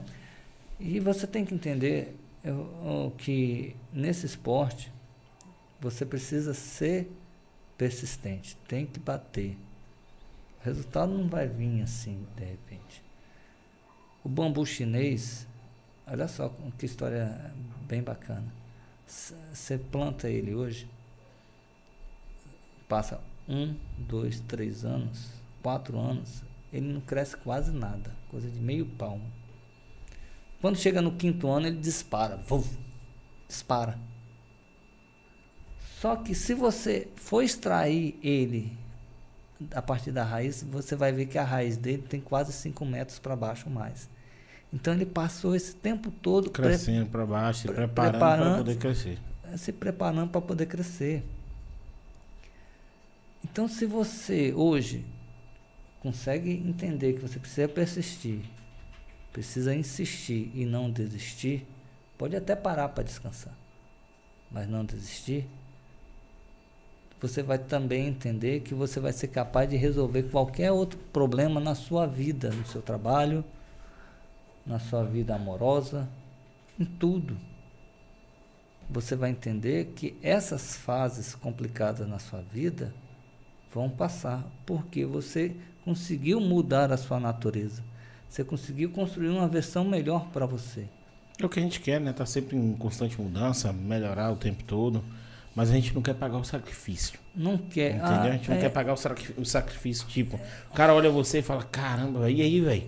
Como é que eu tomo uma droga para ficar desse jeito? Pois é, não, eu assim. É, eu cansei de ouvir pessoas chegar para mim, isso em novembro, e aqui não foi uma vez, foi dezenas de vezes. Fala, pô, velho, o cara tá entrando na academia hoje, até malhava, mas ficou parado, voltou, aí novembro.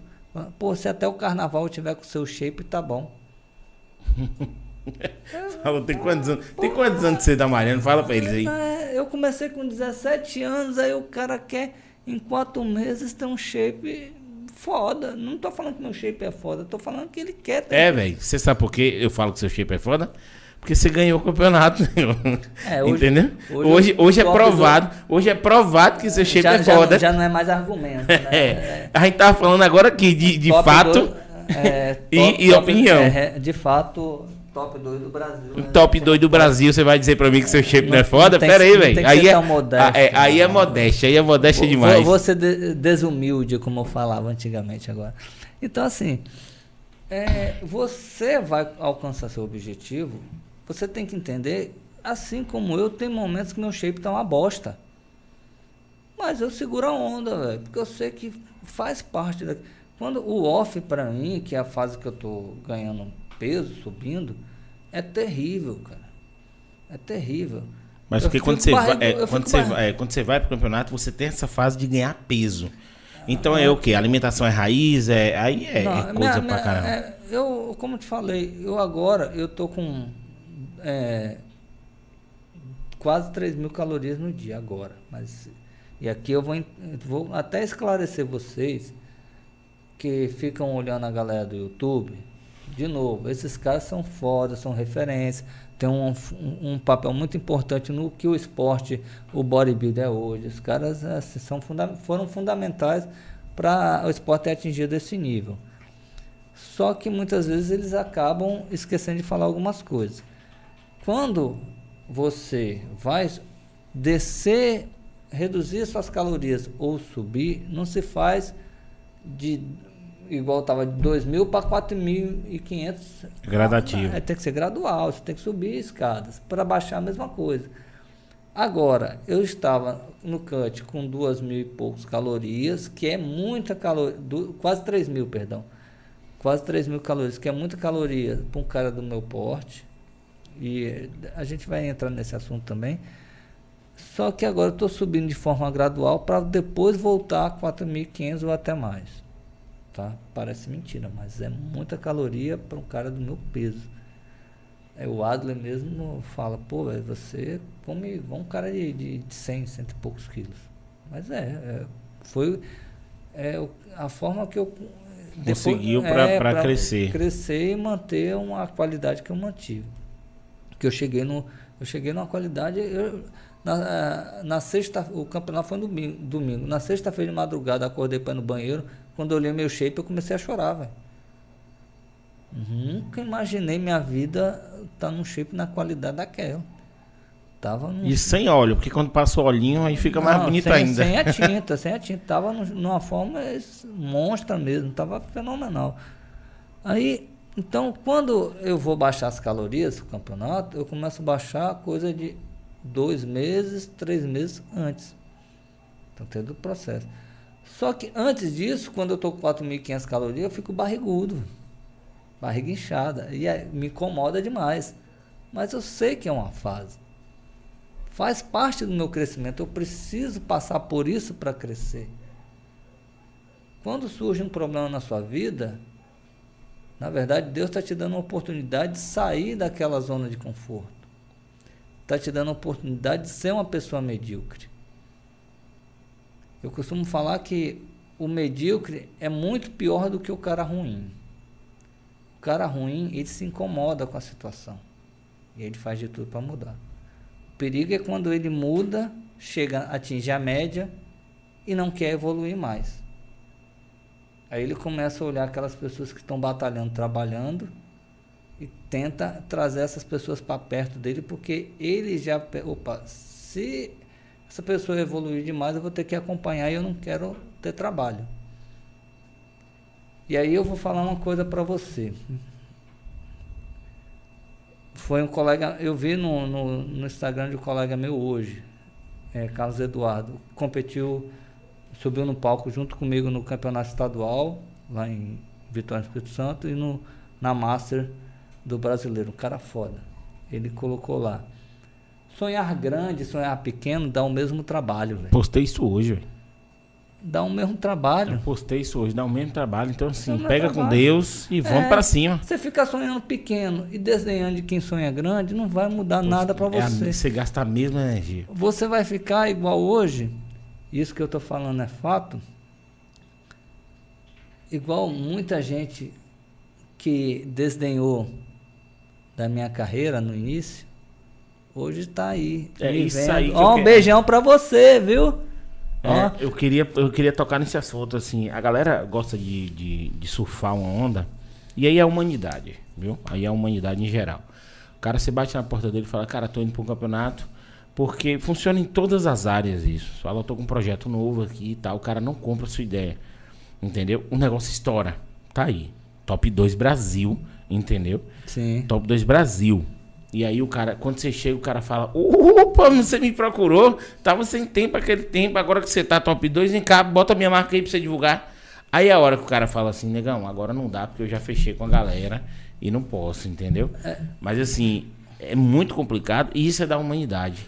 Aconteceu muito com você isso? Não, e o pior é que hoje, assim, é, o Eric me controla muito, até na, na, às vezes quando eu vou dar. Eu mostro para ele, ele fala, Danilo, segura a onda aí. Fala, velho, não, esquece. Porque eu procurei, antes do campeonato, na semana do campeonato, procurei dezenas de empresas, nada. A única que ajudou foi a Deliais, um cara que tem uma sorveteria de porte pequeno, me abraçou, dentro das condições dele, foi lá e me ajudou. Falou, oh, velho, eu queria ajudar muito mais, mas eu tenho isso aqui. Não, isso é mais do que o suficiente porque você. Você vê a boa vontade do cara. Porque né? você, é, porque você está acreditando. Valeu, Adilson, brigadão. E o sorvete do cara é foda. Pode tô... fazer, pode fazer um mexão aí, velho. O que você tiver de mexão, você pode largar o doce. Eu tô. Não é mentira. Tô, é, inclusive, às vezes eu gravo. Meu pré-treino é o sorvete do cara. Hoje eu tô usando o pré-treino como sorvete do cara. Porque assim, não só pela qualidade, mas porque é, tem um, um baixo teor de gordura. É um, um, sorvete, um picolé mais light. Tem. para você que é fitness, pode ir, vai na fé, que é o top 2 que está garantindo. Não é só porque o cara me ajudou, não. Porque... E Adilson, valeu, foi indicação sua aqui, Danilão. Viu? É porque o, o, sorvete do cara é foda mesmo. Adilson, você vai me deixar pobre, tá? O açaí do cara é foda demais. Minha filha. É, fica, fica onde? Fica onde, Adelaide? Fica no Pontalzinho. Passou a, a Praça do Cristo, pode seguir reto. Na, na primeira esquerda, sobe uma ruazinha lá e você vai encontrar Deliais, sorvete vou lá. Vou lá. Pode ir, o sorvete do cara é foda. Aí, é, então, muita gente negou, negou. O que eu mais recebo hoje é gente assim, aí irmão, vou te mandar um, um negócio aqui para você experimentar, você postar lá pra gente. Oh, véio, tô te mandando, passa aqui para você pegar uma bermuda aqui, passa aqui para pegar uma camisa. Aí eu mando pro Eric, falo, oh, Eric, responde aí. Não quero nem. Não, porque se eu for responder, eu vou fazer, na verdade, muitas vezes nem respondo. Eu procurei nutricionista. Nenhum. Nenhum. Fisioterapeuta. Nenhum. No começo do projeto cheguei a ter um fisioterapeuta, ficou pouco tempo, aí depois saiu, apresentou os motivos dele, veio pandemia e tudo. No entanto, assim, depois eu ainda procurei de novo. Até falei, ó, oh, velho, eu tô querendo pagar Vê aí, ele ah, vou ver porque eu estou muito acumulado de serviço e tal, enfim. Mas não só ele, procurei dezenas de fisioterapeutas, dezenas de nutricionistas. Hoje o que eu mais recebo é assim, irmão, aparece aí para a gente dar um check-up na máquina. E aí, velho, quanto que você vai aparecer aqui e tal? Pois é, velho. Então, assim, é, você que está me ouvindo, que fez o convite e tudo, não me entenda como um cara arrogante nem prepotente. É porque agora a gente está numa outra pegada. Na época que a gente estava começando, se você chega para mim na hora que está começando e fica com, comigo até o final, você vai ser valorizado até o final. E você vai, eu não vou te cobrar nada, a gente vai continuar com a mesma parceria. Agora, se você quiser entrar com a parceria agora, eu te apresento no, no, o custo da temporada. E aí você vê se é interessante se, se ou é não. interessante ou não. Porque a, a, o Adilson até falou uma, uma frase bem bacana. Não se rega, não se. É, é, não se. Desculpa. Não se é, semeia planta. Se semeia semente. A planta, quando já está grande, agora é só lapidar e tentar manter. E o fruto é sempre mais caro o fruto é sempre mais caro. Exatamente, até ela crescer e dar é, o fruto. Então, assim, não adianta você chegar para mim e falar assim, eu vou te dar 50 reais para você. De novo, eu não sou um cara famoso, não estou querendo ser arrogante. É, não é. Não, é, a gente tá, é eu, pelo menos eu estou entendendo aqui que não é soberba. É porque você luta muito. É então, justiça, assim, se, for, se a gente for falar agora, por exemplo, de custo para você chegar no top 2 Brasil, você tá entendendo? E aí o cara que tá olhando lá, acha que é só o cara pegar dois, dois negócios de cimento, ficar levantando e vai ser. Não é, pô. Tem todo, tem todo um processo. Eu nem vou falar de alimentação, vou falar só de hormônio. Eu gastei 11 mil só de hormônio, pô. Você tá entendendo? De GH então, foi assim, 7 mil. Então, pra você que tá. E isso, isso serve pra galera também de. de, de... Porque eu, eu, eu sou um cara o seguinte. Eu falo até pro pessoal assim da prefeitura. Quem tiver aí na prefeitura escutando, que é o seguinte, eu queria ter um cara eu queria ter, eu ia apoiar muito o esporte, independente de qual ele. Tá entendendo? Porque eu sou um cara que vim do esporte. Entendeu? Eu jogava tudo que você imaginar em Vitória da Conquista. Já fui disputar campeonato baiano da Copa Pitagos, brasileiro, já fiz bem muito de coisa. Galera que tá aí sabe. E antes era orgulho para a cidade ter um, ter um esportista desse, entendeu? Então você vê, por exemplo, um Baitaba com Isaquias, entendeu? O cara campeão olímpico. Sim. E, e, e vai. E, a cidade ela tem que entrar também, Rapaz, entendeu? De alguma forma. Ninguém nem sabia que era Ita- chegar lá, Itabuna, ninguém sabia de onde era. Hoje, eu- rapaz, no palco, ó, eu, eu- a gente ah, vai atropelando assunto aqui, mas é porque não pode perder o leque. Quando eu entrei no palco, tem vídeo meu lá. Eu saí gritando aqui, é Itabuna, é Bahia, caralho, Bahia. É, isso na primeira chamada. Você é assim, ó. Entrou os 11, chama 6. Essa primeira categoria foram 12. Entrou 6, aí depois 6. Desses 6 que ficam lá na frente, faz a primeira rodada, dos, dos 12, eles vão escolher 6, que é o call-out. Ali são, na maioria das vezes, são os finalistas. Eu fui, na, na Master, eu fui o primeiro a ser chamado, velho. Na hora, Porra, que, é- na hora que eu fui chamado, já fui levantando, é Bahia, caralho, é Bahia, batendo no peito. Que eu, eu, eu montei a pose, eu já montei a pose chorando, velho. Já sou o sexto do Brasil. Ali não tinha saído o Ali, resultado. é, mas ali não tinha como você perder o sexto do é, Brasil. e é do Brasil, não é de. Não é de uma. Ah, daqui, vamos pegar aqui. A cidade aqui, tá? Não, é do e Brasil. você que está em casa entender, os 12 que estavam lá foram os três, os tops três dos seus eh, respectivos campeonatos estaduais. Então tava ali na nata. Cara, são quantos campeonatos até hoje? Eu fui em quatro. Todos eu trouxe troféus. Eu tenho troféu dos Tá quatro. invicto, né? É 100%. Mas, Então esse assim, método é- seu funciona. É, eu fiquei em, um, um foi campeão na Copa Capixaba, é, outro em segundo, no estadual ficou em segundo. Eu tô igual o Vasco, só vice. Mas é diferente de. de Não, pô, é, pera aí. É, aí é. é, desculpa, Eu queria ter o segundo melhor corpo do Brasil. tá. Pois é. a- aí, eu lá no palco, é, nessa primeira, né? Quando foi pra.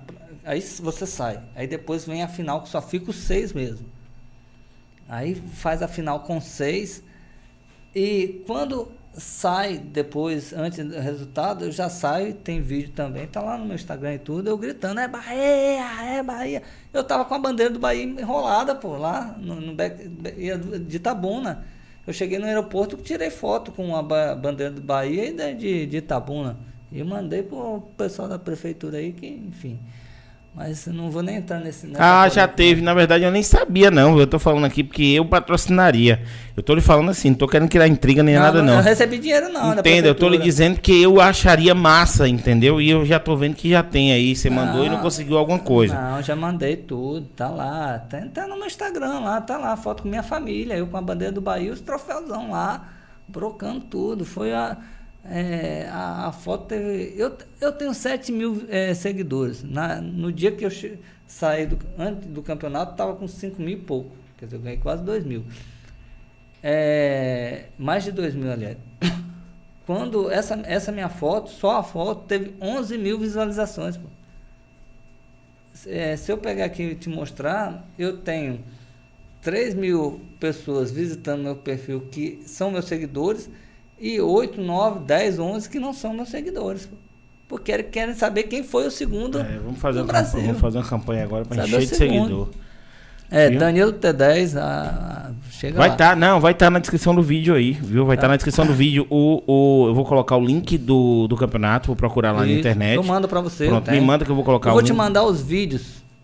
É, o link tem um cara no YouTube que colocou é, as duas baterias que eu subi. Pronto, eu vou botar, eu vou botar o link do, do campeonato, botar o Instagram, entendeu? Botar o Instagram do seu do seu do seu patrocinador. Então se você tiver já manda pra gente, a gente vai colocar aí porque tem, Deliás, tem que dar uma moral pra essa Deliás, galera. Deliás. E galera, é o seguinte, ó, é a gente a gente vai vai meio que finalizando a conversa, mas sempre falando nessa nessa questão de de patrocinar e ajudar, velho, porque pô, é um trabalho sério, é um trabalho que envolve tanta coisa, tanta disciplina, tanta tanta dedicação, entendeu? Então, assim, você que, que é um patrocinador, que tá, tá vendo os influencers, tá fazendo os patrocínios com os influencers, cara, o cara vai divulgar sua marca demais, demais, E eu demais. tô levando a sua cidade pro mundo. Sabe por quê?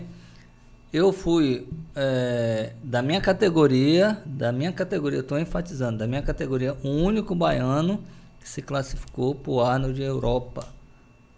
Vai pra Europa agora, né? É, ano que vem estaremos no Arnold Classic Europa. Tá? Entre setembro e dezembro vai sair a, a data por agora. Tá? Aquela competição é massa demais. E estarei lá. Ano que vem estarei no estadual baiano, no brasileiro novamente. Se Deus quiser, a gente vai trazer o primeiro lugar. E a Arnold Europa estaremos lá levando a Bahia lá para Europa, ou Espanha ou Portugal. Parece que vai ser Espanha. Então, assim, ó, no Instagram dele tem lá a assessoria dele, que é Eric. Um abração, Eric, viu? Conduziu Valeu, todinho aqui a Eric. nossa, a nossa a visita de Danilo aqui, entendeu? E assim, entra lá, procura Eric pra dar uma patrocinada, pra ajudar o cara. O cara vai estar no Arnold, parceiro. E Arnold vai lá, viu? Ele Ah, sempre aparece, tira as fotos pra mandar pra gente. Tirar as Viu? fotos com o velho lá. Tira uma foto. E Tá, agora eu vou dizer, o bicho tá velho, mas continua, Tá no shape, né? continua shape, né, velho? Não tem jeito, esses caras não param não, né, velho? É, assim. É, então, assim, só para finalizar a questão do investimento, pra, principalmente a gurizada, tá? Eu usei GH na, na preparação numa quantidade pífia, pífia, gastei 7 mil reais. Quantidade pequena, 7 mil reais. De hormônio, testosterona. E você que está em casa, seu jumento, não vai pegar, chegar em casa se entupir de anabolizante, não, que não é bem assim, não. Estou falando algo assim de forma bem didática para você entender. É, porque É. Então, é, de hormônio usei quase 4 mil reais de testosterona, outros hormônios. Alimentação, coisa de 1.000, 1.500 por mês. Então, já aí você tira quanto que eu gastei, eh, investi nessa temporada. Na temporada que é essa que eu falei desses três campeonatos, fora a, algumas variáveis de alimentação, eu vou investir 21 mil reais. O meu orçamento para até o Arnold, 21 mil reais. Então, a maior parte disso eu tiro do meu bolso. Na verdade, quem me ajudou, por exemplo, no brasileiro foi a população que eu fiz a campanha do Pix de um real e mais de 200 pessoas fizeram doações. Alguns um real, outros 50. Teve doação de 100 reais, que ajudou pra caramba. Inclusive, parte desse dinheiro, quem não fique sabendo agora, você não ajudou só o Danilo T10, você ajudou outros dois atletas. Por quê? Eu havia pago todas as despesas do campeonato, porque o Janilton Mascarenhas também entrou com um valor bem bacana. É, Cara, fala todo mundo que te ajudou aí, velho. Janilton, muito foda a sua ajuda aí, obrigado pra caralho. E o Thiago, meu irmão, meu brother, é, amigaço mesmo, cara que até me emociona pra falar, velho. Ele me deu as passagens.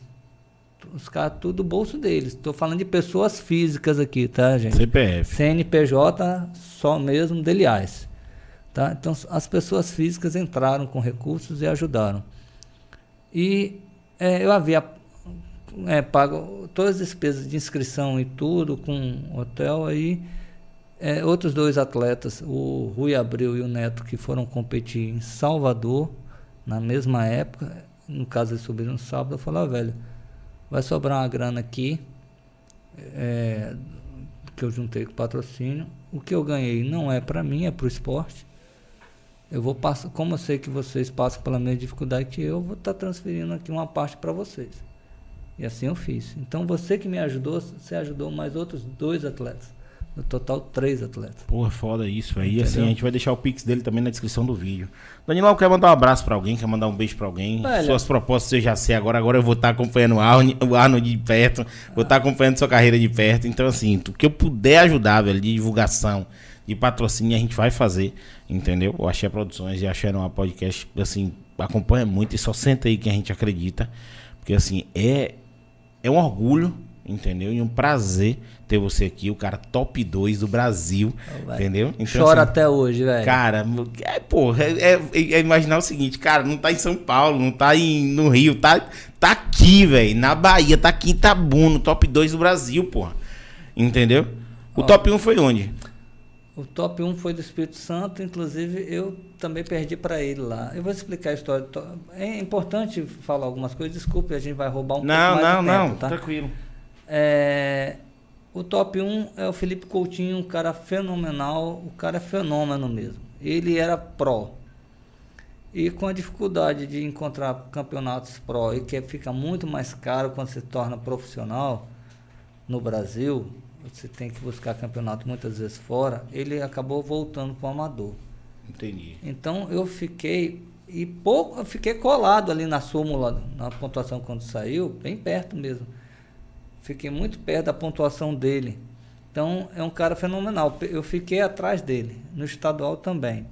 Então é um cara que é, é, top de linha, um homem a ser batido, Felipe Coutinho, você é um cara foda, sou seu fã. Antes de, de, de competir e tudo, eu já acompanhava, é um cara muito bom. É, assim como o Dudu, que eu fiquei atrás, perdi para ele na Master lá, e eu acabei ficando na frente dele na, no brasileiro. Eu, sou, eu fiquei na frente do cara que eu sou fã, pra você ter ideia. O Dudu, um cara muito foda. Dudu, você é foda. Então, assim, é, eu fiquei atrás de um cara pró, do nível de excelência. Meu shape, se você avaliar, hoje eu fico avaliando meu shape, é, eu poderia ter pousado um pouco melhor. Não estou dizendo que eu iria ganhar dele. Estou dizendo que ainda poderia ficar mais perto. Fiquei muito perto. Fiquei muito feliz com o meu resultado. Feliz demais, feliz demais. Eu cheguei no, no, no hotel no domingo. Eu ia voltar na segunda-feira, eu não dormi, fiquei com medo de perder o avião. Em êxtase, tentava dormir, não conseguia. Toda vez que eu ia falar sobre a competição, eu chorava. Hoje é que eu estou conseguindo controlar mais, mas eu chorava. Recebendo mensagem de carinho. De, eu, recebi, eu recebi centenas de mensagens no Instagram e toda vez que eu lia as mensagens, eu chorava. Mas é para mas é para é, se emocionar. É, mesmo. eu fiquei muito feliz. Eu recebi um convite do Hugo Moura, lá da Moura Fitness em Coraci. Eu fui lá, dei um workshop lá, cara. O cara me convidou, fiquei muito feliz. Assim, para mim foi uma honra ir, ir, lá a falar um pouco da minha história, falar. A academia hoje aqui também você é patrocinado, né? A academia você aqui, não paga nada. Ah, desculpa. Perdão. Eu lembrei. Smart ela... Fit. Muito obrigado, Gessé. Cara, velho. De coração, brigadaço mesmo. Eu, antes, é, para que não seja ingrato, eu Gostaria de agradecer a Manuel do Carmo da Hebreus também. Que a Hebreus fica onde? Abre, Hebreus fica em frente o Manuel Novas. Hospital Manuel Novas. Que abriu as portas para mim por muito tempo e no final é, o Manuel, por opção dele, não por opção minha, inclusive eu não sei o real motivo, mas ele falou: Ó, oh, Danilo, a academia a gente está com um pouco de dificuldade financeira, a gente vai ter que encerrar a parceria. Eu, tudo bem, é, assim, não, não questionei. É, como, graças a Deus, a PowerFit abriu as portas para mim também, a Smart e outras academias, eu sempre tive acesso livre aqui. Eu pensei, pô, eu já estou muito apertado com grana, então não, não tem como estar tá pagando uma academia, sendo que eu tenho oportunidade de treinar em outros centros, né? E surgiu a oportunidade de vir para a Smart Fit, que é um. Não tem nem o que falar da Smart. É, a Smart né, no shopping é, é não, top. A, né? a estrutura é. Então hoje você indica ela para começar a malhar? É. Inclusive é uma academia que tem os aparelhos cuja ergonomia busca muito a segurança do, da execução. Né? Então é, te deixa até mais autônomo. Então é uma academia que foi preparada principalmente para iniciantes. Claro, para avançados também. Mas aí o avançado ele sabe se virar. E lá tem instrutores que ficam é, com, com os iniciantes o tempo todo. Você que está começando agora quiser ir para a Smart, procura lá Marcão, um cara foda do cara. Vou amanhã. Quem eu procuro? Amanhã. Pode, Vou amanhã. Procura o Thiago, o Marcão. Os caras são foda. A, a Franci, Franciane, né? Que personal lá também. São... Já gostei, vou procurar a Franciane. Negócio de tá procurando homem, Thiago, Marcão, procura pro, procure, procure os meninos. as meninas vai atender as meninas, sai fora disso. E a moça é casada, vou logo falar. Não, mas é só por uma opção é. de, de, Não é nem pra dar em cima de ninguém, não. É. É pra, é pra questão, tipo assim, eu acho que mulher tem mais cuidado, entendeu? O cara vai querer amassar o outro lá, pegando não, peso. É pra você treinar com os meninos mesmo, os meninos farelar você. Tem lá. Aí, tá vendo? É. Então tem, tem um, o, o, Lucas Gonçalves também, que é um cara foda, inclusive fez um, um post muito bacana apresentando resultados de comparação em artigos científicos. Então você tem uma equipe muito bem preparada lá na Smart.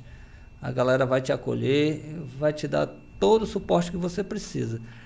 Ou seja, de treino você vai estar bem servido. Alimentação, como eu falei, descanso, isso aí já é uma questão que é externa. É. É, vai muito de você.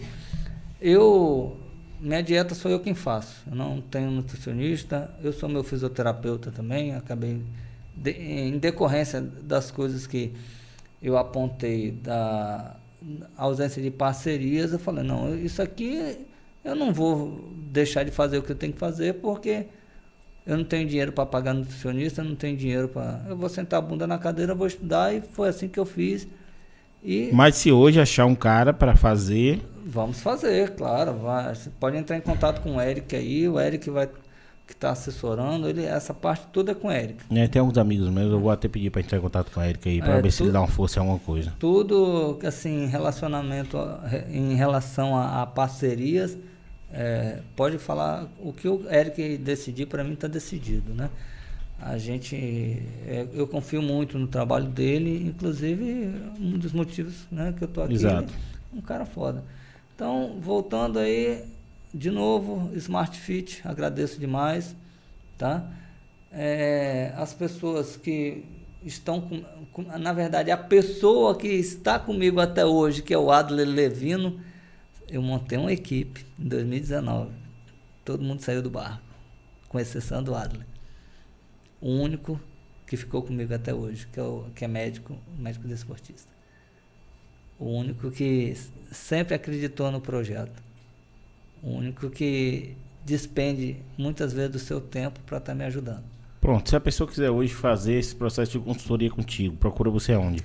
É, é o Eric também está tomando não, conta? Aí a consultoria você pode estar tá falando diretamente comigo no Instagram, com Adler Levino, é adler.levino, o Instagram dele, ou com é, Fábio Sansil, Fábio Sansil, se escreve, é Fábio Sansil.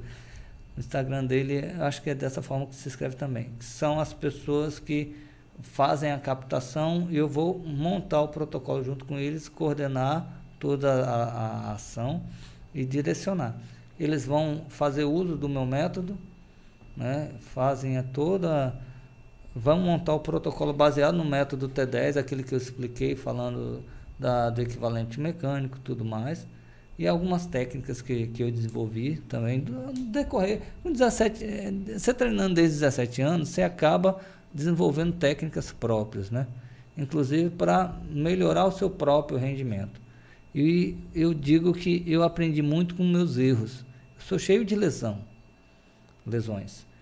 É, e eu tento fazer com que meus clientes não passem pelo, pelo que você passou. Porque eu passei. Então, quando eu monto uma ficha junto com meus meninos, eu falo, velho, esse, e aí ele, o, o cliente ele recebeu um questionário de anamnese, a gente fez uma avaliação, o, o Fábio Sancil faz a avaliação física e aí eu já falo, esse movimento aqui a gente não vai fazer para ele. E vou explicar os motivos. Eu já passei por isso, assim, assado. Eu sei que assim isso vai acontecer dessa forma. Né? É, muita gente me procura já querendo anabolizante, aí eu falo como eu falei daquela forma delicada, né? Ah, velho, não tem necessidade. Você pode ficar com shape massa sem o uso de drogas. Se você não vai competir, não precisa, velho. Não precisa, você tem que ter paciência. Faz sentido, né? Tem que ter, é, esse, essa musculatura que você está me vendo aqui, que você vê aí, é alugada. Quando eu parar de usar, não é que vai cair tudo, mas não vai ficar do jeito que está. Vai ter uma qualidade razoável? Vai, mas não é. Não, não tente se parametrizar no shape do outro. Tente buscar a sua melhor versão. Tente olhar para você cada dia e falar, pô, amanhã eu vou ser uma melhor, melhor pessoa. Eu acordo de manhã e falo sempre com Deus: Pai, permita que hoje eu seja uma pessoa melhor do que ontem e que amanhã eu seja, seja melhor, do que hoje. É, construir sua melhor versão é o que eu falei esses dias quando eu fui lá na, na Interativa. No palco, eu não tenho inimigo, não tenho concorrente. São todos colegas de pau. Meu concorrente, meu. É a, mesmo. Sou eu, sou eu, estou me desafiando. Se eu vou para um campeão. Por isso que eu falo, existe uma diferença entre vitorioso e vencedor, entre vencedor e vitorioso. Vencer é aquele que ficou em primeiro lugar, mas talvez o cara que ficou em primeiro lugar não se superou em relação ao período passado, à competição anterior. Não estou falando nesse caso específico da Copa, da, do, do Campeonato Brasileiro, estou falando de uma maneira geral. E às vezes a pessoa que nem se classificou já apresentou para ele mesmo uma versão muito melhor do que ele era antes. Então Faz ele está tá se superando, então ele é um vitorioso. A vitória é uma vitória íntima dele. Essa vitória de você que eu alcancei de chegar no nível que eu cheguei, eu me tornei um vencedor, porque aos olhos das pessoas você venceu o top 2 e um vitorioso. E aos meus olhos e aos olhos do pai, eu sou um vitorioso. Porque sem nutricionista, sem apoio, sem fisioterapeuta, sem apoio disso, com todos aqueles problemas familiares que todo mundo tem,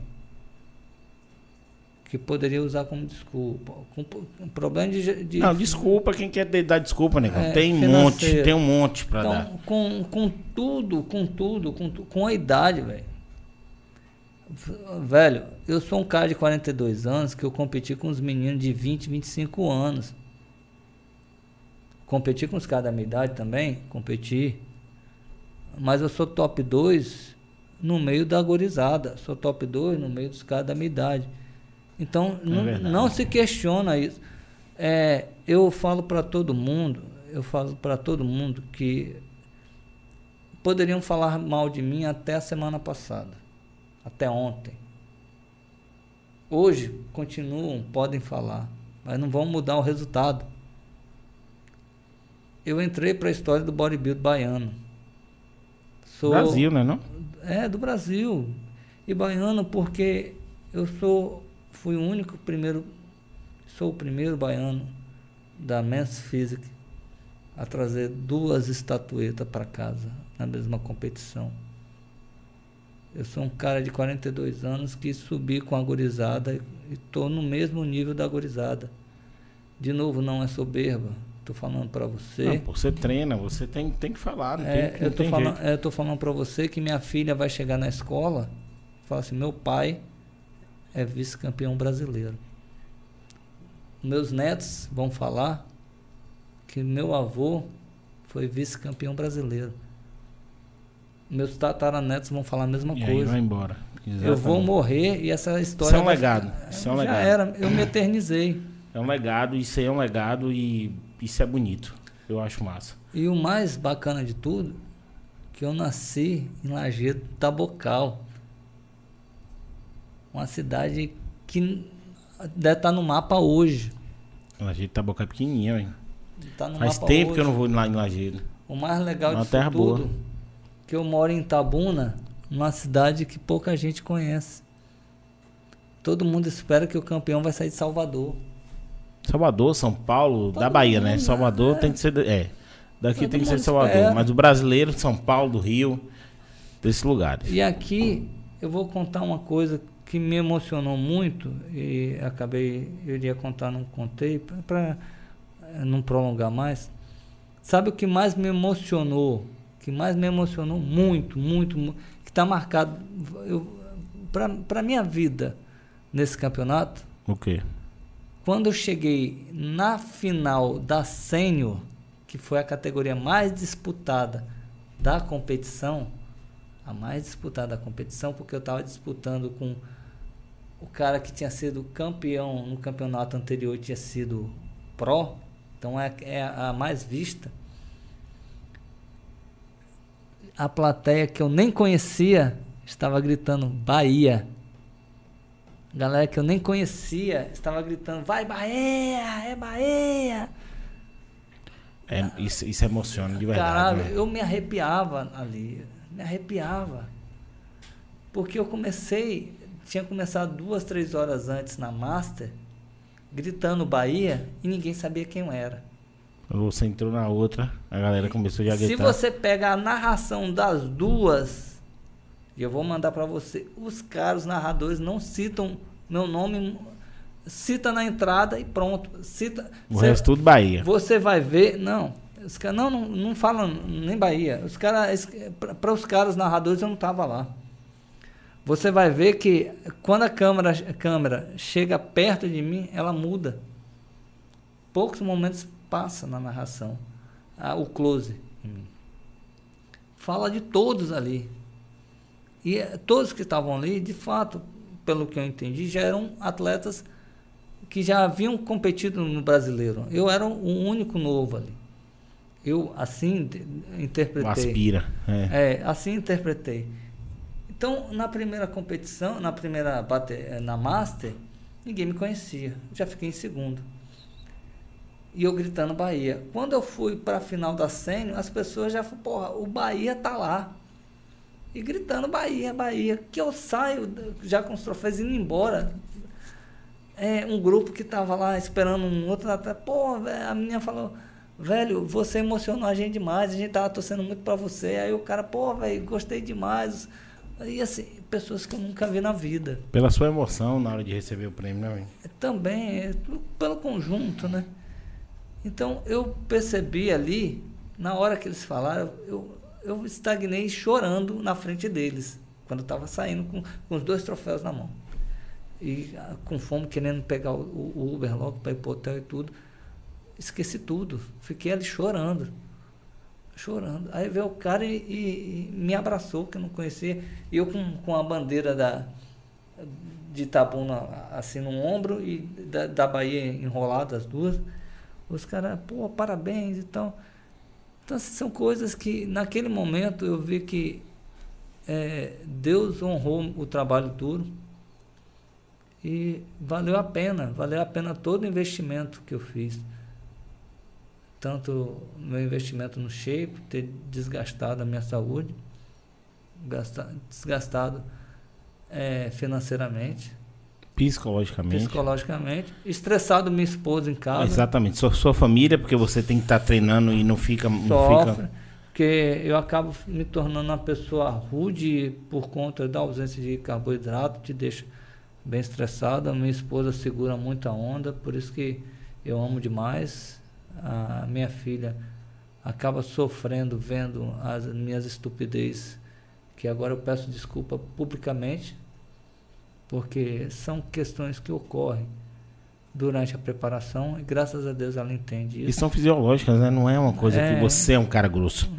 É no momento, né? Entendeu? É, do, é fisiológico, aquilo bateu em você ali, falta de carboidrato, você fica irritado sim, e acontece. Então, é, é do momento. Assim, é, como falei, eu sou uma pessoa que choro fácil, dou risada fácil. E às vezes acaba explodindo também fácil, mas é, é eu, eu, eu, amo muito minha, minha família. É tudo que, assim, eu faço tudo por elas. Tudo por elas. É isso também é por elas, né? Não tem jeito. Tudo por elas. Pois é, cara, brigadão, brigadão, é, brigadão. Eu que agradeço. A gente vai ficar por aqui assim, porque eu quero, eu quero, eu quero, eu quero quando fizer a próxima entrevista, os troféus tem que vir, viu? Rapaz, tem que trazer os troféus. Não, eu queria ter trazido, só que aí aconteceu um imprevisto lá com, com o Eric. Não, mas e tranquilo. são muito pesados. Graças a Deus são pesados demais. Não, mas, aí a gente, é, mas aí a gente ia colocar aqui, a gente vai colocar, viu? Você vai. Eu quero trazer todos. Você vai, você vai ganhar o, o Arnold, você vai ganhar o brasileiro. Tô torcendo muito por você, entendeu? Vou Obrigado. acompanhar. O que eu puder fazer, eu vou fazer. Cara, foi uma honra ter você aqui.